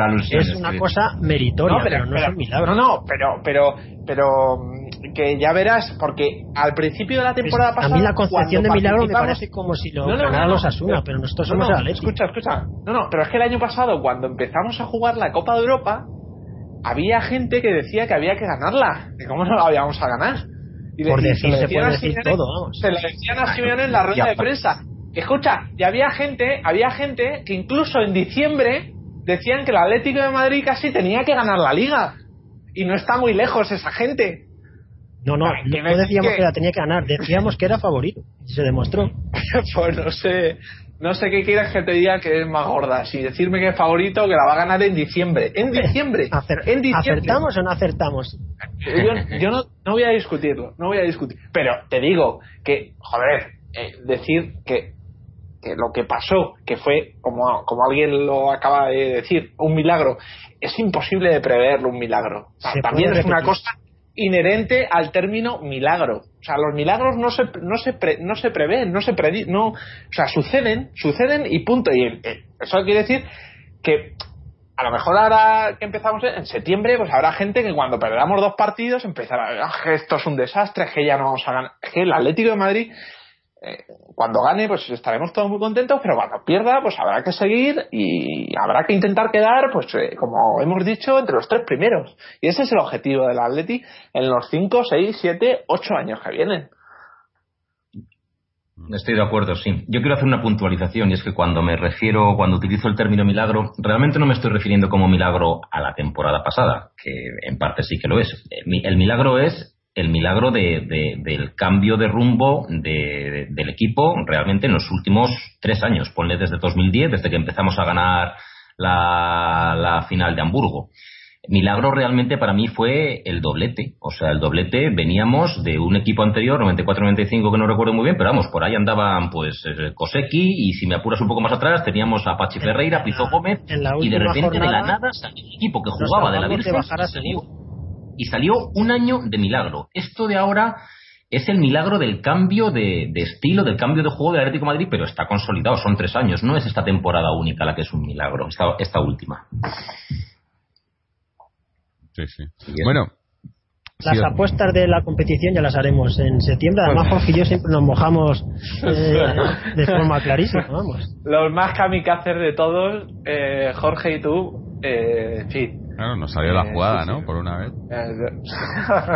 A ver si nos sale de vuelta. Yo, retomando un poquitín lo que decíamos antes, yo tengo la curiosidad de ver si Simeone dará una vuelta de tuerca al tema táctico, y vuelvo un poco al tema táctico del equipo, porque está claro que los equipos, eh, el año pasado, quieras que no fuimos sorpresa, pero los equipos ya, ya, nos, ya no saben venir, igual que se supo contrarrestar al Barcelona, que muchos equipos empezaron a hacerlo, a nuestro juego creo que seguramente sea más fácil de contrarrestar que el del Barcelona. Entonces ahí es donde, donde yo tenía la idea de que Simeone en su cabeza planteaba otro estilo de juego distinto que era el, que vimos en aquella semifinal del Bernabéu, que por, por lo que fuera, por estar sin trabajar o por lo que sea, está claro que no dio buen resultado. Y quiero ver ahora con una pretemporada y con, y con fichas nuevas que van a venir, porque es que es obligatorio, porque hay muchas salidas, si Simeone es capaz de dar una vuelta de tuerca al esquema y, aprender también a jugar a otra cosa distinta. De hecho, se habla, de esto de los mentideros de los fichajes, se habla mucho de medias puntas. Hay Interesa Iturbe, que lo es, Terzi, que lo es, Gaitán, que lo es, Cazorla, que lo es. Se habla mucho de tres cuartistas, donde ya tenemos además a Coque. Así que tengo curiosidad por ver qué va a hacer Simeone al, respecto con el sistema táctico del equipo, pero desde luego que hay que darle una vuelta de tuerca al tema porque porque el balón parado el balón parado a mitad de año deja de ser una sorpresa. Cuando de repente miras estadísticas y ves que la Leti lleva en 19 jornadas 10 goles de balón parado, pues ya todos los equipos dicen, "Oye, ojito con estos por arriba que van muy bien." Entonces hay que basar el juego en más cosas que eso. Sí, bueno, habrá, habrá que ver cómo, cómo se van desarrollando las cosas y y bueno, ya eh, a ver, a ver qué, va ofreciendo Simeone. Pero bueno, para empezar a verlo, me imagino que eh, lo mejor es eh, que vayamos apuntando cuándo son los primeros partidos de pretemporada, ¿no? Para, para ver si podemos ya ir atisbando un poco si, si van a cambiar mucho las cosas o no. Fernando tenía una, una lista compilada ¿no? de los, los, siguientes partidos. en total vamos a jugar siete partidos de pretemporada. Eh, el primer partido va a ser el trofeo Jesús Girigil, que mira que me duele decirlo, pero es el primer partido. El 23 de julio en el Burgo de Osma entre el Club Deportivo de Numancia, el trofeo Jesús Girigil. Bueno, pues pasa Ese partido yo el año pasado me, negué a verlo, me ah. negué a leer cualquier tipo de cosa y es como si no hubiera asistido y este año es lo mismo. Yo también. Luego habrá una gira por Estados Unidos y por México. El equipo se desplazará. Nosotros ya somos como el Barça en Madrid, vamos de giras y vamos a estar en Estados Unidos y México. En primer lugar, el día 27 jugaremos en San Francisco contra un equipo de allí, el San José Edcarways, algo así. Eh, debe ser un equipo de esto de la Liga Americana. Es, eh, pertenece es un torneo de que se llama la Copa Euroamericana que el año pasado también la jugamos contra otros equipos argentinos pero este año la jugamos con las de la zona de América del Norte y luego el día 30 de julio un partido interesante por el estadio donde se va a jugar. El 30 de julio en el Estadio Azteca de México, uno de los estadios más míticos del mundo de fútbol. Y allí jugaremos contra la América de México, uno de los equipos más importantes de ese país. Luego ya volveremos a Europa el 6 de agosto y vamos a viajar a la tierra de, de vamos a Turquía y jugaremos en Esmirna contra el Galatasaray, un rival europeo para volver. Luego, cuatro días después, el 10 de agosto, vamos a Alemania a jugar contra un viejo conocido de algunos jugadores de Aleti, el Wolfsburgo. Allí estaremos jugando el día 10 y se concluirá la pretemporada con un clásico del torneo de España, el Trofeo Ramón de Carranza, que se disputará el 15 y el 16 de agosto. Y luego la temporada oficialmente, el primer partido oficial será el 20 de agosto, eh, la ida de la Supercopa contra el Real Madrid en el Santiago Bernabéu el 24 de agosto será la primera jornada de liga y el 27 de agosto la vuelta de la Supercopa en el Calderón. O sea que hasta el día 20 de agosto no hay partido oficial. Bueno, pero es una, no sé, no, me disgusta esta pretemporada como las que habíamos tenido en otras temporadas, ¿no? Porque son rivales que a lo mejor no son de mucha categoría, pero son rivales más o menos importantes, ¿no? O sea, quizá a excepción de esos dos primeros partidos, el de el de, el, de que bueno, eso no lo contamos. pero es normal empezar con uno flojo para ir rodándote. Y luego el de, el de la MLS. perdona, sí, interrumpido. Aunque parezca una chorrada, empezar a jugar partidos en Estados Unidos, bueno, es una buena cosa porque en las pretemporadas ahí se, se obtienen ingresos y es lo que clubes grandes, Milan, Barcelona y similares hacen. Entonces, mm. desde el primer año creo que vamos a Estados Unidos a jugar. Ya por ahí aparecemos un equipo más grande. Sí, sí.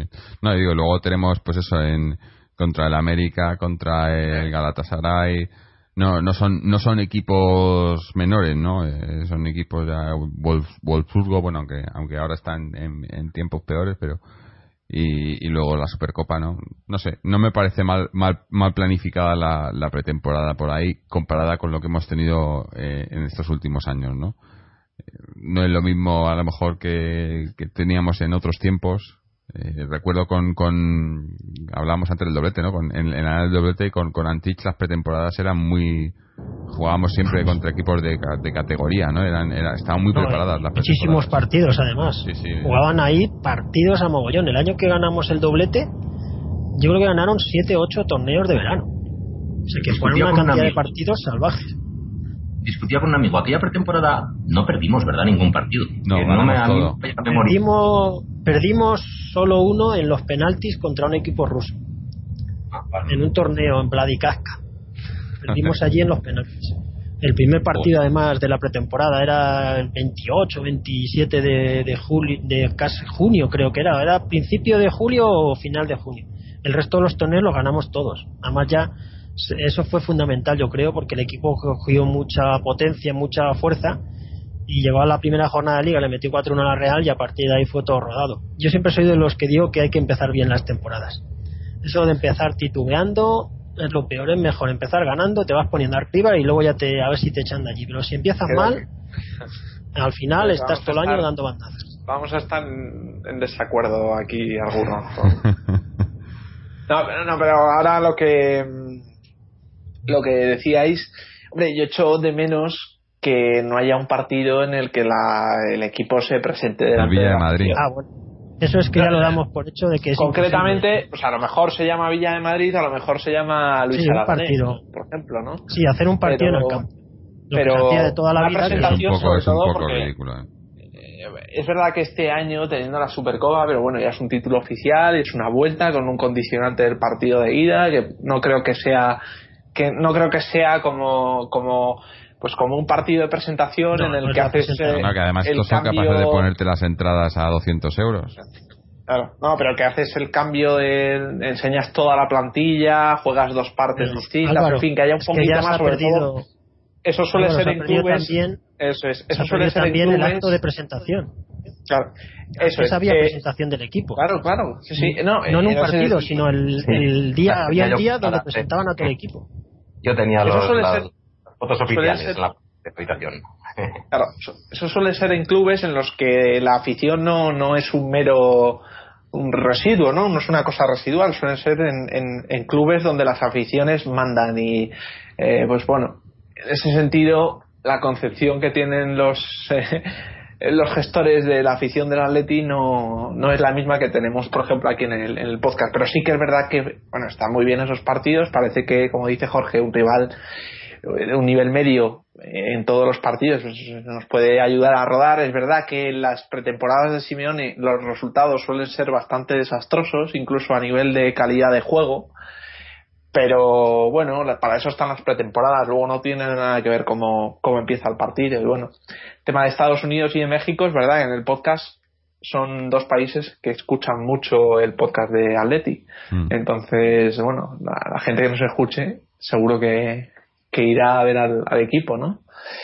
Ya hicimos una pretemporada en México en el año 93, cuando estaba de entrenador Jair Pereira, y fue una pretemporada bastante buena allí en México porque ganamos a México, a la selección mexicana, la ganamos en el Estadio Azteca 1-2 con un partido de caminero impresionante que, que dejó flipado a todo el mundo allí en el Estadio Azteca. Además hubo expulsiones, una tangana impresionante que se puede ver en YouTube todavía, Koseki, Juanito dándose leches con todos los mexicanos y no nos achantaron y ganamos a México en su estadio, que hay muy pocos equipos en la historia del fútbol que ha ganado a México en su estadio.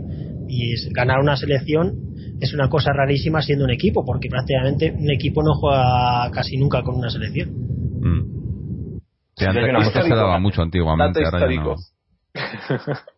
Y hay una cosa de la que me alegro esta pretemporada y es que volvemos a tener un, un torneo oficial que disputar, como en todos los últimos años, bien eh, la Supercopa España como el año pasado, las europeas anteriores, y eso hace que la planificación del Atlético siga la misma línea que ha llevado en estos años, es decir, tratar de empezar como aviones, superar como podamos el bache que solemos tener en enero, febrero, marzo y volver a acabar como aviones. Entonces, en ese aspecto no hay muchas modificaciones, espero. Bueno, Sí.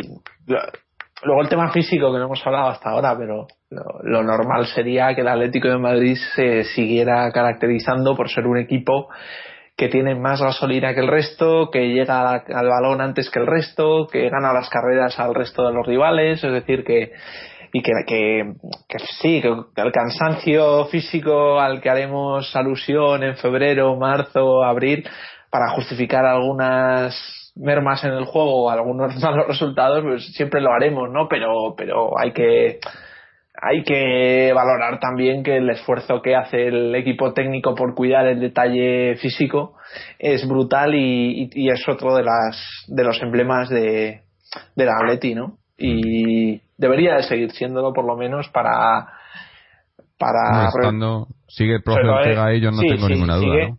por eso A mí no se me olvidará, no se me olvidará la final de Copa de, de- del Bernabéu en un fondo, viendo a los eh, a los jugadores del Madrid calentar y a los nuestros calentar, a los que iban a salir con el profe Ortega. O sea, los otros estaban mirando para allá, haciendo como que estiraban, y los nuestros estaban a, a muerte allí eh, calentando. Y dije, es que esto es serio, esto es profesional, lo que nosotros estamos haciendo. Eso da mucha confianza, la verdad. Ujú. Ah, y el, la motivación. Ahora ya no tenemos, me imagino que estaremos más saciados por la, las ganas de querer ganar. A lo mejor eh, hay que, Simeone en este, en este sentido tendrá que emplearse a fondo para volver a motivar y, y ser un equipo con tantas ganas de, de querer ganar en, en todos los campos que, que fue otra de las cosas que, que nos ayudó mucho a, a conseguir los, eh, los objetivos, vamos, más que los No objetivos. creo que se vayan a todo. acomodar por ganar una liga. ¿eh? ¿Qué quieres que te diga? ¿Qué quieres que te diga? ¿Qué quieres que te se diga? Yo acomodan tengo, ya, tengo, eh, ganar una No, liga, no creo que eh, se lo llegar a la final de la Champions, es que pare- parece que es solo una liga, pero yo creo que es Ya, mucho bueno, para más. otros equipos que han ganado ligas y han ganado Champions han seguido. Es que eso no es una excusa. Además, es que eso de cansarse de ganar, lo que te cansará es de perder. Pero cansarse de ganar, oiga, la leche. Lo que tiene que que no, cambiar ¿no? es perder. Queremos que no. Y a nosotros aún nos queda un objetivo muy claro. Y a Simeone lo tiene que tener apuntado seguro, vamos, lo que nos queda por ganar. Sí, Por sobre lo que no todo ganamos el año de... pasado. Sí. Pues está claro. Es que, ah, que la, la Champions queréis ahora o que Hombre, es Hombre, un- porque- ahora ahora es más, más todavía una, una, Si asignatura este año, pendiente, ¿no? ¿qué Hombre, quieres, la quiero ser capaz de disputar la Champions, claro que sí. Quiero ser capaz de, ya no te digo ganarla, pero sí de disputar, como hemos disputado Liga y espero que podamos disputar Champions en los años venideros. Y más si es De todas la formas, es que de me, Madrid, ¿no? me parece, me parece un objetivo tan irreal plantearse desde el inicio de Pero temporada. es un objetivo, No, es no una para esta ilusión. temporada. No, no, no, no. Es una cosa Vale, que vale. hay que ganarla No, algún día, ¿no? Sí, vale, sí, que hay que ganarla, vale. Pero, pero, en fin, fue- lo que le pasó al, al Trampas. El Trampas empezaba las temporadas diciendo que quería ganar Sí, hasta que se la regalamos nosotros. Ellos lo tenían de otra manera. Ellos era como un. Pero, como una pero eso es completamente antinatural. obsesión. es, es eh, eh, yo creo que es una cosa que hace daño el plantearse las temporadas así, como ganar, ganar, yo qué sé, Ese- la, ese la así Europa League. es pues, que no puede salir, no puede salir la primera jornada de liga diciendo que, que quieres ganar la Europa League o que quieres ganar la Copa del Rey. Es que no, no tiene, en fin, Sí, sí, ya eh, son- el discurso quiero de salir con la de que podemos Sí, ganarle a cualquiera. no, que le podemos ganar a cualquiera y confío, o sea, ya no digo que lo vayamos a conseguir, pero sí continuar en la idea de que podemos disputar con cualquiera cualquier torneo. Eso no significa que lo vayamos Álvaro, a ganar. quitas toda la ilusión, muy macho. no, no, no, Mira, no, mira que, eh, Fernando diciendo eso, ¿eh? Es disputando seis, que son las que hemos disputado desde el 74 en Bruselas, seis o siete, no lo recuerdo bien. Esa sí que es una manera imposible de llegar a finales de Copa Europa. La manera de disputarlas en los próximos 10 años es estar los próximos 10 en Copa de Europa. Así será más fácil, pero claro, si en 40 participas seis veces, vale que sí, que antes eh, solamente iba el primero. Así sí que es una quimera, yo creo, conseguir ese título. Pero siendo asiduo, Hay que ser un cuarto, habitual, sí. asiduos, a- a- caerá la breva alguna vez, claro. Sí, sí.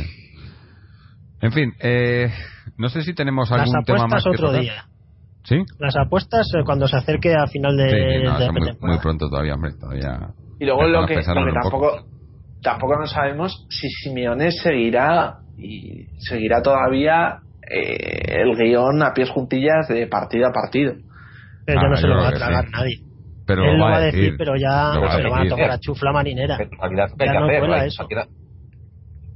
Bueno, Sí, No, pero, pero cuela. es, es, es lo que le ha funcionado, ¿no? No, no va, no va a renegar de eso. cara al exterior ya no cuela, hombre. Ya, ya.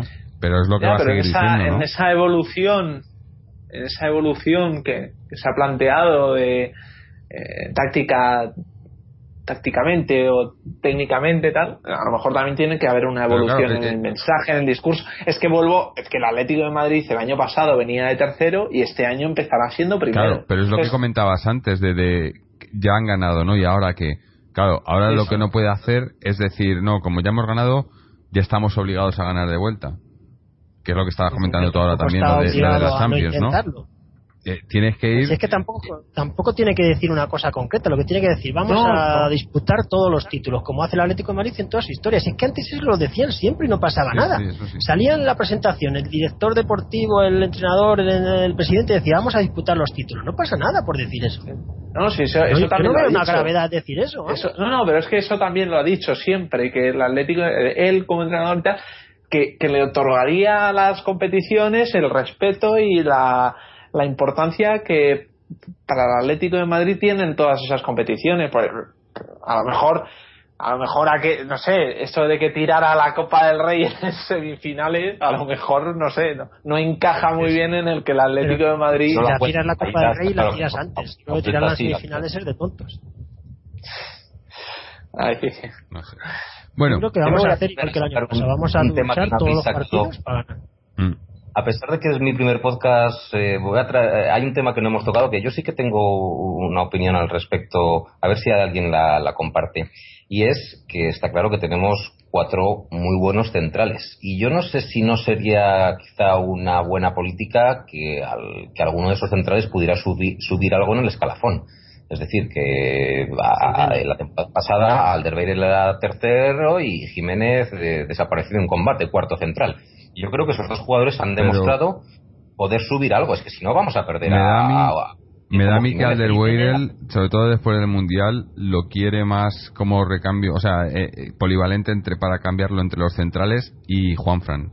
Por ahí que Manquillo estén buscándole unas, una... porque Su representante ya está tocando las pelotas, porque ha dicho que si no juega mucho este año hay que darle salida. La verdad que de lateral ha hecho muy bien en el Mundial, ¿eh?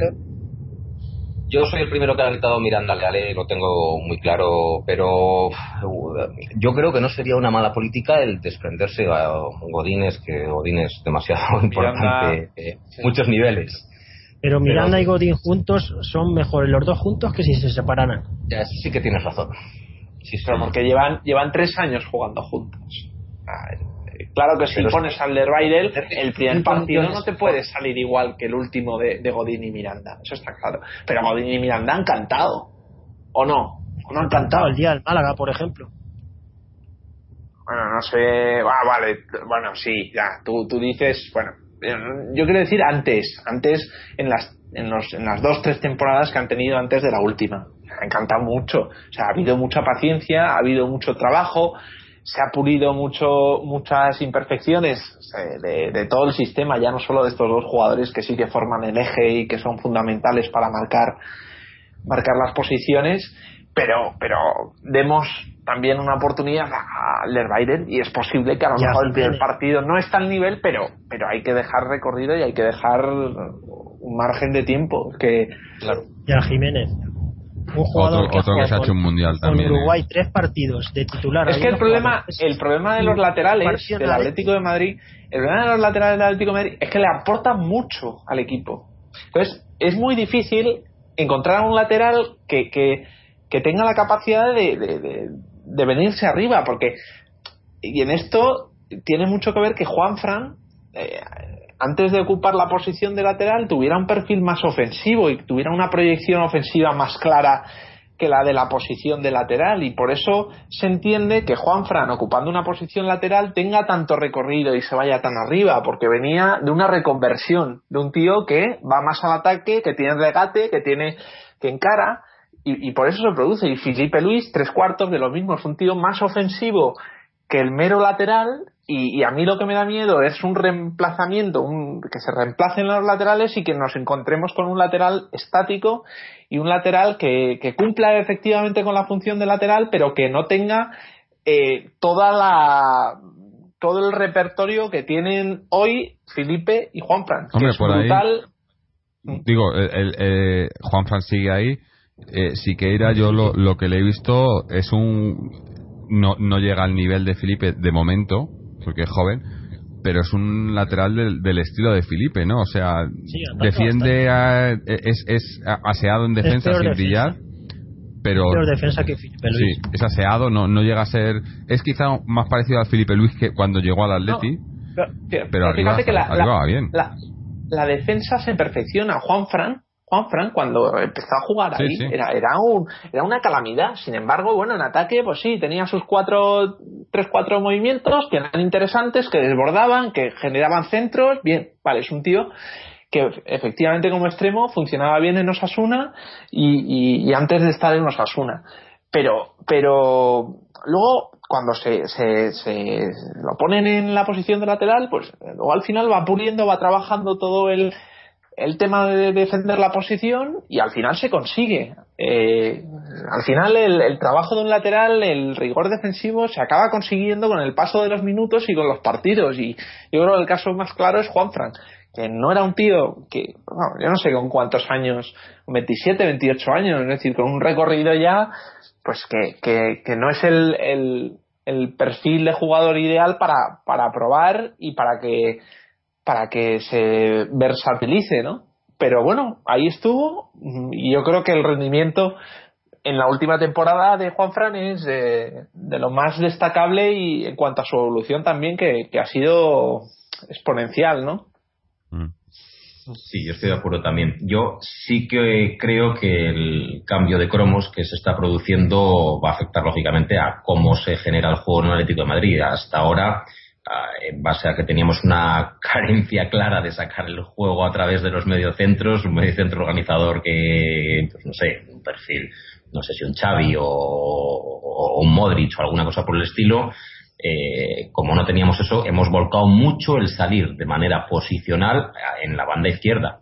En la banda izquierda con Felipe Luis, que se asociaba con, con Coque y se asociaba. Esto además es una cosa que siempre me ha llamado la atención, que no se ha comentado prácticamente nunca, pero en los medios, cuando hay tantos analistas que hay del Atlético Madrid y tal, pero muchas veces los tres que estaban ahí jugando en corto eran Felipe Luis, Coque y Arda.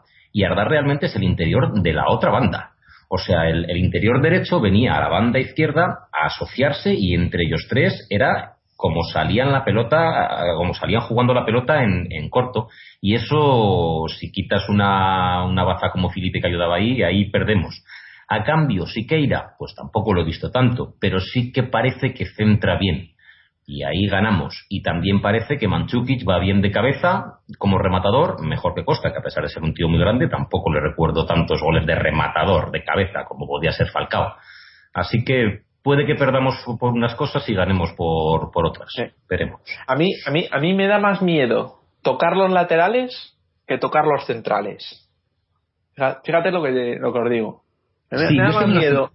Cuatro tíos muy buenos y, sin embargo carecemos de, de, creación y de poder ofensivo. Entonces, ¿por, por, por qué cuatro tíos muy buenos y dos no juegan. Yo sí que sería partidario tener tres centrales de categoría y un cuarto central, un canterano como Lucas o algo así, a cambio de que esos 20, 25 millones que se puede sacar un central pudieran invertirse en, pues eso, en, en, alguien que cree o en alguien que defina o en alguien ofensivo. La verdad que es donde se donde, donde se paga. Realmente en el fútbol yo creo que lo más caro es, es el gol y la creación.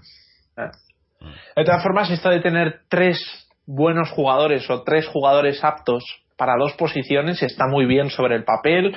Yo creo que en muchas, en muchos, muchos casos los hemos tenido. Caso de Alderweiler, por ejemplo, caso de Cebolla Rodríguez, posiblemente, caso de Sosa, en fin, para, para gustos. Pero al final lo que provoca el tener a esos jugadores de una cierta calidad en el banquillo son problemas internos. Claro, Yo creo que, que, los ha habido, ¿no? El caso de un chico de 22 años que está a punto de explotar, que quiere jugar bajo toda condición y que se le condena a la pena de banquillo cuando lo que debería estar haciendo un chico, un chico de 22 años es estar jugando en el campo. Entonces, eh, Jiménez el papel, temporada, pero Jiménez, normal que te pide jugar 10 partidos en el año. no puedes tener dos sin jugar un solo partido. Eh, pero, sí, acabo que no, que no había acabado. Vale, ese sobre el papel tres buenos o tres jugadores aptos para dos posiciones. Eso sería lo ideal, pero yo creo que eh, evidentemente lo puedes tener y lo hemos tenido, pero genera problemas. Entonces, yo creo que lo, lo, más probable o lo mejor es más interesante es tener a dos jugadores para dos posiciones y luego cuando se produzca una baja, cuando haya que dar un cambio, cuando haya que, por lo que sea, uno de esos dos jugadores no puedan estar, eh, que en la misma temporada emerja alguien que, que, no se le espere. Eh, eso es al final lo que redondea y lo que cierra una plantilla y lo que yo creo que escenifica también el trabajo que se hace en los entrenamientos, que es otra de las cosas que hemos visto que en el Atlético de Madrid los entrenamientos no están para rellenar minutos de informativo, se debe de hacer algo más que, que aparentar que se entrena como sacan en, los informativos de la televisión. Entonces se debe de hacer un trabajo muy serio, se debe de hacer un trabajo sensato y luego al final los resultados se ven en el campo, pero se ven a la legua, que el Atlético de Madrid es un equipo trabajado. Entonces, coincido, es que podemos tener incluso 7, 8, 9 jugadores para, para, para un puesto solo, ¿no? Ese sería el caso eh, de, de sobredimensionamiento de una plantilla.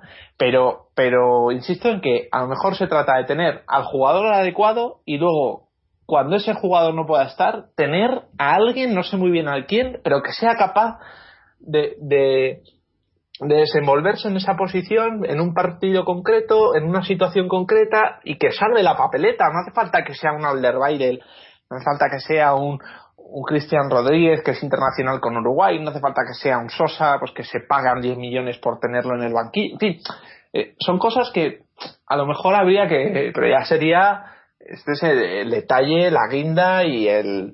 el Hombre, me, imagino que, el Cholo es lo que le gustaría también y, para lo que trabaja. Lo que pasa, el problema que tienes en, hacer algo así es el problema que, que, tiene Simeone y que hemos tenido en el Atleti por muchos años, que es que, que, no tienen la última palabra ellos, ¿no? O sea, que el Cholo puede decir, no, yo quiero este, incluso incluso si te está diciendo un jugador, pues es un, un canterano, no sé qué, pero si, si, si tenían ya otros planes para ellos o si alguien paga dinero y no sé qué, los planes que pueda tener el Cholo. O sea, quizás lo de, lo de hablábamos antes de lo de milagro, lo de milagro del, del Cholo se puede considerar milagro por las, eh, o sea, por, por, todas las vallas que ha tenido que saltar dentro del club, ¿no? Por todos los obstáculos, por, por porque cada movimiento que hace es, eh, eh, ¿no? Tienes que hacerlo pensando en mil cosas porque, porque es un club en el que, en el que pasan cosas muy raras que no pasan en muchos o en ningún otro club, ¿no? en cuanto a, confección de plantillas y, fichajes y, bajas y, altas y demás, ¿no? Entonces, eh, siempre vamos, yo creo que hasta que no se vayan esta gente, siempre vamos a tener el problema de, de, tener plantillas eh, descompensadas eh, sin sentido, por, por, por un lado o por otro. Siempre hay algún, algún puesto o algo que dices, pero ¿cómo es posible que tengamos pero es por eso, porque porque quizás si le preguntas al Cholo, el Cholo, si, si fuese sincero y si, y si dijese lo que pensaba, pues igual eh, decía algunas verdades que a mucha gente le sorprenderían. Tengo una. Si nos podemos fiar del diario AS, yo lo digo, luego ya si nos fiamos o no, ya se verá con el paso del tiempo. Según el diario AS, lo acaba de sacar ahora en internet, Adrián se marcha al Oporto. El Atlético ha llegado a un acuerdo con el club portugués para traspasarle y Adrián ha abandonado la concentración de Los Ángeles de San Rafael para pasar el test médico con su nuevo equipo. Pues ¿cómo era y jugará la, próxima temporada en el Oporto. no se han hablado de, cifras, pero no creo que se inventen una noticia de que se ha ido de la concentración. Ya sería esa Que le deberemos dinero todavía de Falcao o algo de eso, seguro. La parece bastante creíble. Pues sí, sí, ya si se inventan de que se ha ido de la concentración ya es mucho, ¿no? Yo creo que será verdad. Pues Luego que a lo mejor no llegan a acuerdo, pero que se haya ido. Yo que es una es una buena noticia. Es una noticia que yo voy a sacar la botella de champán ahora mismo. Tampoco. No, espérate a que se vaya en suba también, hombre. Doble doble ración. Saco el Don Periñón del 54 que lo tengo ahí guardado. hoy hoy no le toca doble ración a si se va en Sua le pongo a mi gato eh, la mejor comida de gatos que hay en el mercado. Es que aquí, Israel, tenemos aquí, tenemos aquí a otro colaborador habitual que es el gato de Fernando. Y que cada vez que gana el Atleti algo importante le damos, bueno, le recordamos está a dormido ahí profundamente, no le está gustando. Se ha despertado cuando ha oído el nombre de Adrián.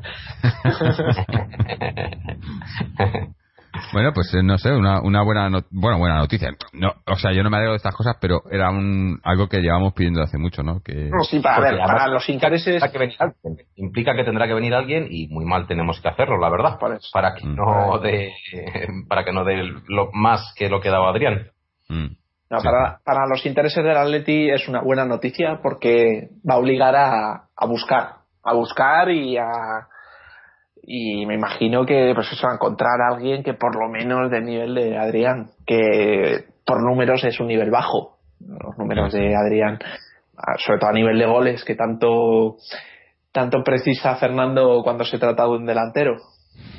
El, el número de goles y no el trabajo y no el, pues eh, tampoco, tampoco es que tuviera mucho de eso, ¿no, Adrián? Ah, bueno, pero, pero tuvo momentos importantes. tuvo momentos para meter goles. O sea, los delanteros estaban para meter goles. Se les mide mucho por los goles. Y cuando un jugador como Villa, que, joder, que yo sé, Villa se ha dejado el alma por el Atlético Madrid. De hecho, en la final de la Copa Europa hizo un muy buen partido también. Pero yo no sé si ha estado 15 partidos sin meter un gol. Para un delantero, no sé, me parece excesivo, la verdad. Mm.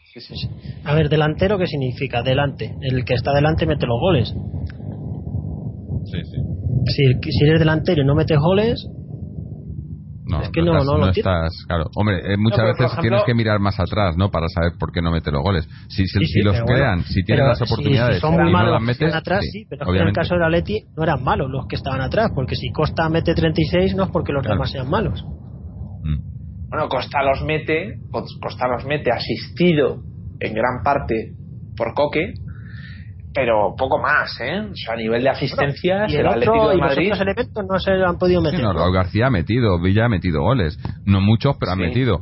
Pero Adrián, las, para las ocasiones que tuvo, más el año pasado que este, pero este año también, la verdad que eh, él, mi- él mismo es el que el que ha, Hombre, ha buscado la salida. Es lo, es mejor para él, además. ¿eh? potables, Es lo mejor para él. partidos potables a final de temporada es lo que ha hecho Adrián, pero pero pero quitando eso ha estado Hubo- toda la temporada y toda la anterior sin rascar bola y con más oportunidades que nadie. De hecho, no sé, hay gente por ahí como, como el francés, como Guilabogui, que mucha gente está de acuerdo en que el- el- los, los pocos minutos que se le dieron, a ver, vale que no hizo el gol de Maradona, pero pero tampoco lo hizo tan mal el chaval, la verdad, con 21 años, recién llegado tal, y apenas tuvo oportunidades. Sin embargo, Adrián tuvo todo, todo, todo Sí, sí. para solamente hacer algo potable, meterla con la espinilla en Stamford Bridge y poquita cosa más. Mm. Nunca en la historia del fútbol un jugador tan que ha jugado tan mal ha tenido tantos minutos. Oye, y yo he aplaudido mucho a Adrián, ¿eh? Yo en la Sí, primera Europa League, yo Sí, aplaudí, sí, yo- eh. pero que delanterazo La- ese hemos- fue el ocaso de Adrián llegó ahí.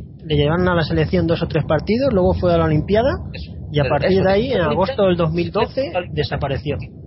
¿Qué shock psicológico debió de, de experimentar allí? Que vino, vino otro jugador distinto. Al principio se decía, no, bueno, oye, que está, que está cansado de la Olimpiada, tal, que, que falta, y hizo una mini pretemporada, hizo- vamos, ha hecho de todo para, para no, no conseguir nada. Además, yo diría que ha sido el único jugador de plantilla del Atleti que ha sido Simeone que ha sido incapaz de, re- de revertir la situación. En todos ha influido eh, tremendamente el- las instrucciones y el hecho, como hemos dicho antes, de formar parte de- del grupo del Atlético de Madrid. Pero es que Adrián ha sido el único caso que se ha perdido. O sea, ha sido un caso perdido, un caso que, que por lo que sea, no sé muy bien. También es verdad que es un jugador que viene antes que de la llegada, viene antes al Atlético de Madrid que, que la llegada de Simeone, pero que, que no se ha podido y se ha intentado, como estáis comentando, se le han dado muchas oportunidades, pero mm,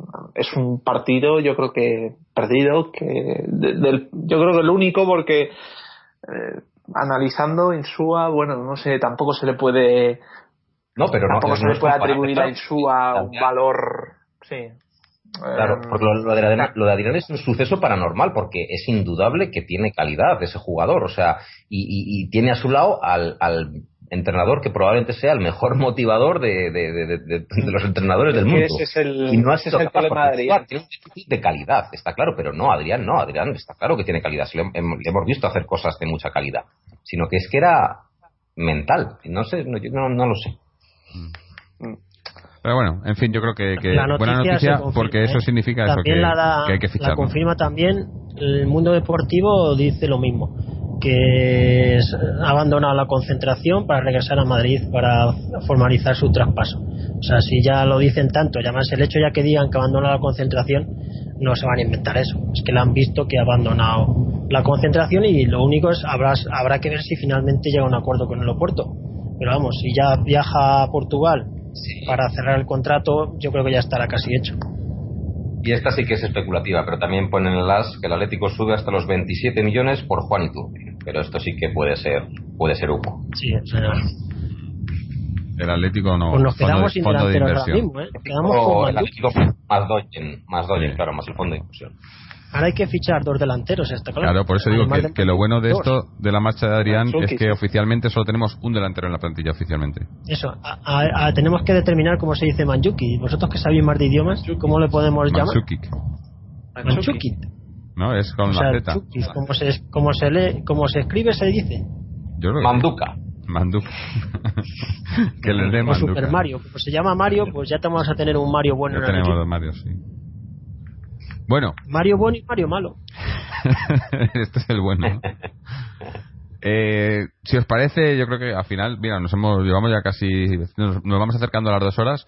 pero yo creo que hemos cubierto prácticamente todos los temas en cuanto a alta baja igual nos hemos dejado alguno por ahí porque nos hemos ido dando cuenta después de otros que no habíamos hablado como ha sido ahora con Guilaboyi que, que ya hablaremos también de él pero poco más no sé si tenéis algún algún otro tema alguna otra noticia o algo que, comentar si no vamos a ir cerrando por aquí los micros y, subiendo esto para que la gente lo pueda escuchar nada no pues por mi parte nada Esperar que lleguen los delanteros y, ya con eso cerramos la plantilla y el portero. Sí, bueno, a ver, esperemos que no tengamos que estar esperando mucho tiempo. A ver, a ver qué pasa. Eh, pues nada, recordaros a los que nos estáis escuchando que podéis eh, seguirnos a través de nuestra página web www.atleticontreses.com donde podéis escuchar este programa y todos los anteriores. Eh, os recomiendo los especiales que, que, ya he dicho antes al principio del programa, el de, el de Luis Aragonés de la semana pasada pero los, los anteriores también. Seguirnos a través de las redes sociales, Twitter o Facebook, o suscribiros al podcast a través de iTunes o RSS o iBox, o mandarnos mensajes o comentarios, o incluso eso, comentar los, los programas y, cualquier sugerencia, cualquier cosa relacionada con el Atleti, bueno, pues, pues aquí estamos para eso. Poco más, dar las gracias a todos los que nos escucháis una vez más, dar las gracias a Álvaro, a Fernando, a nuestra nueva incorporación Israel, que creo que, que puede darnos juego y lo dicho, nos escucharemos aquí, bueno, pues no sé, en, en una semanita más o menos. Así que como siempre, Aleti.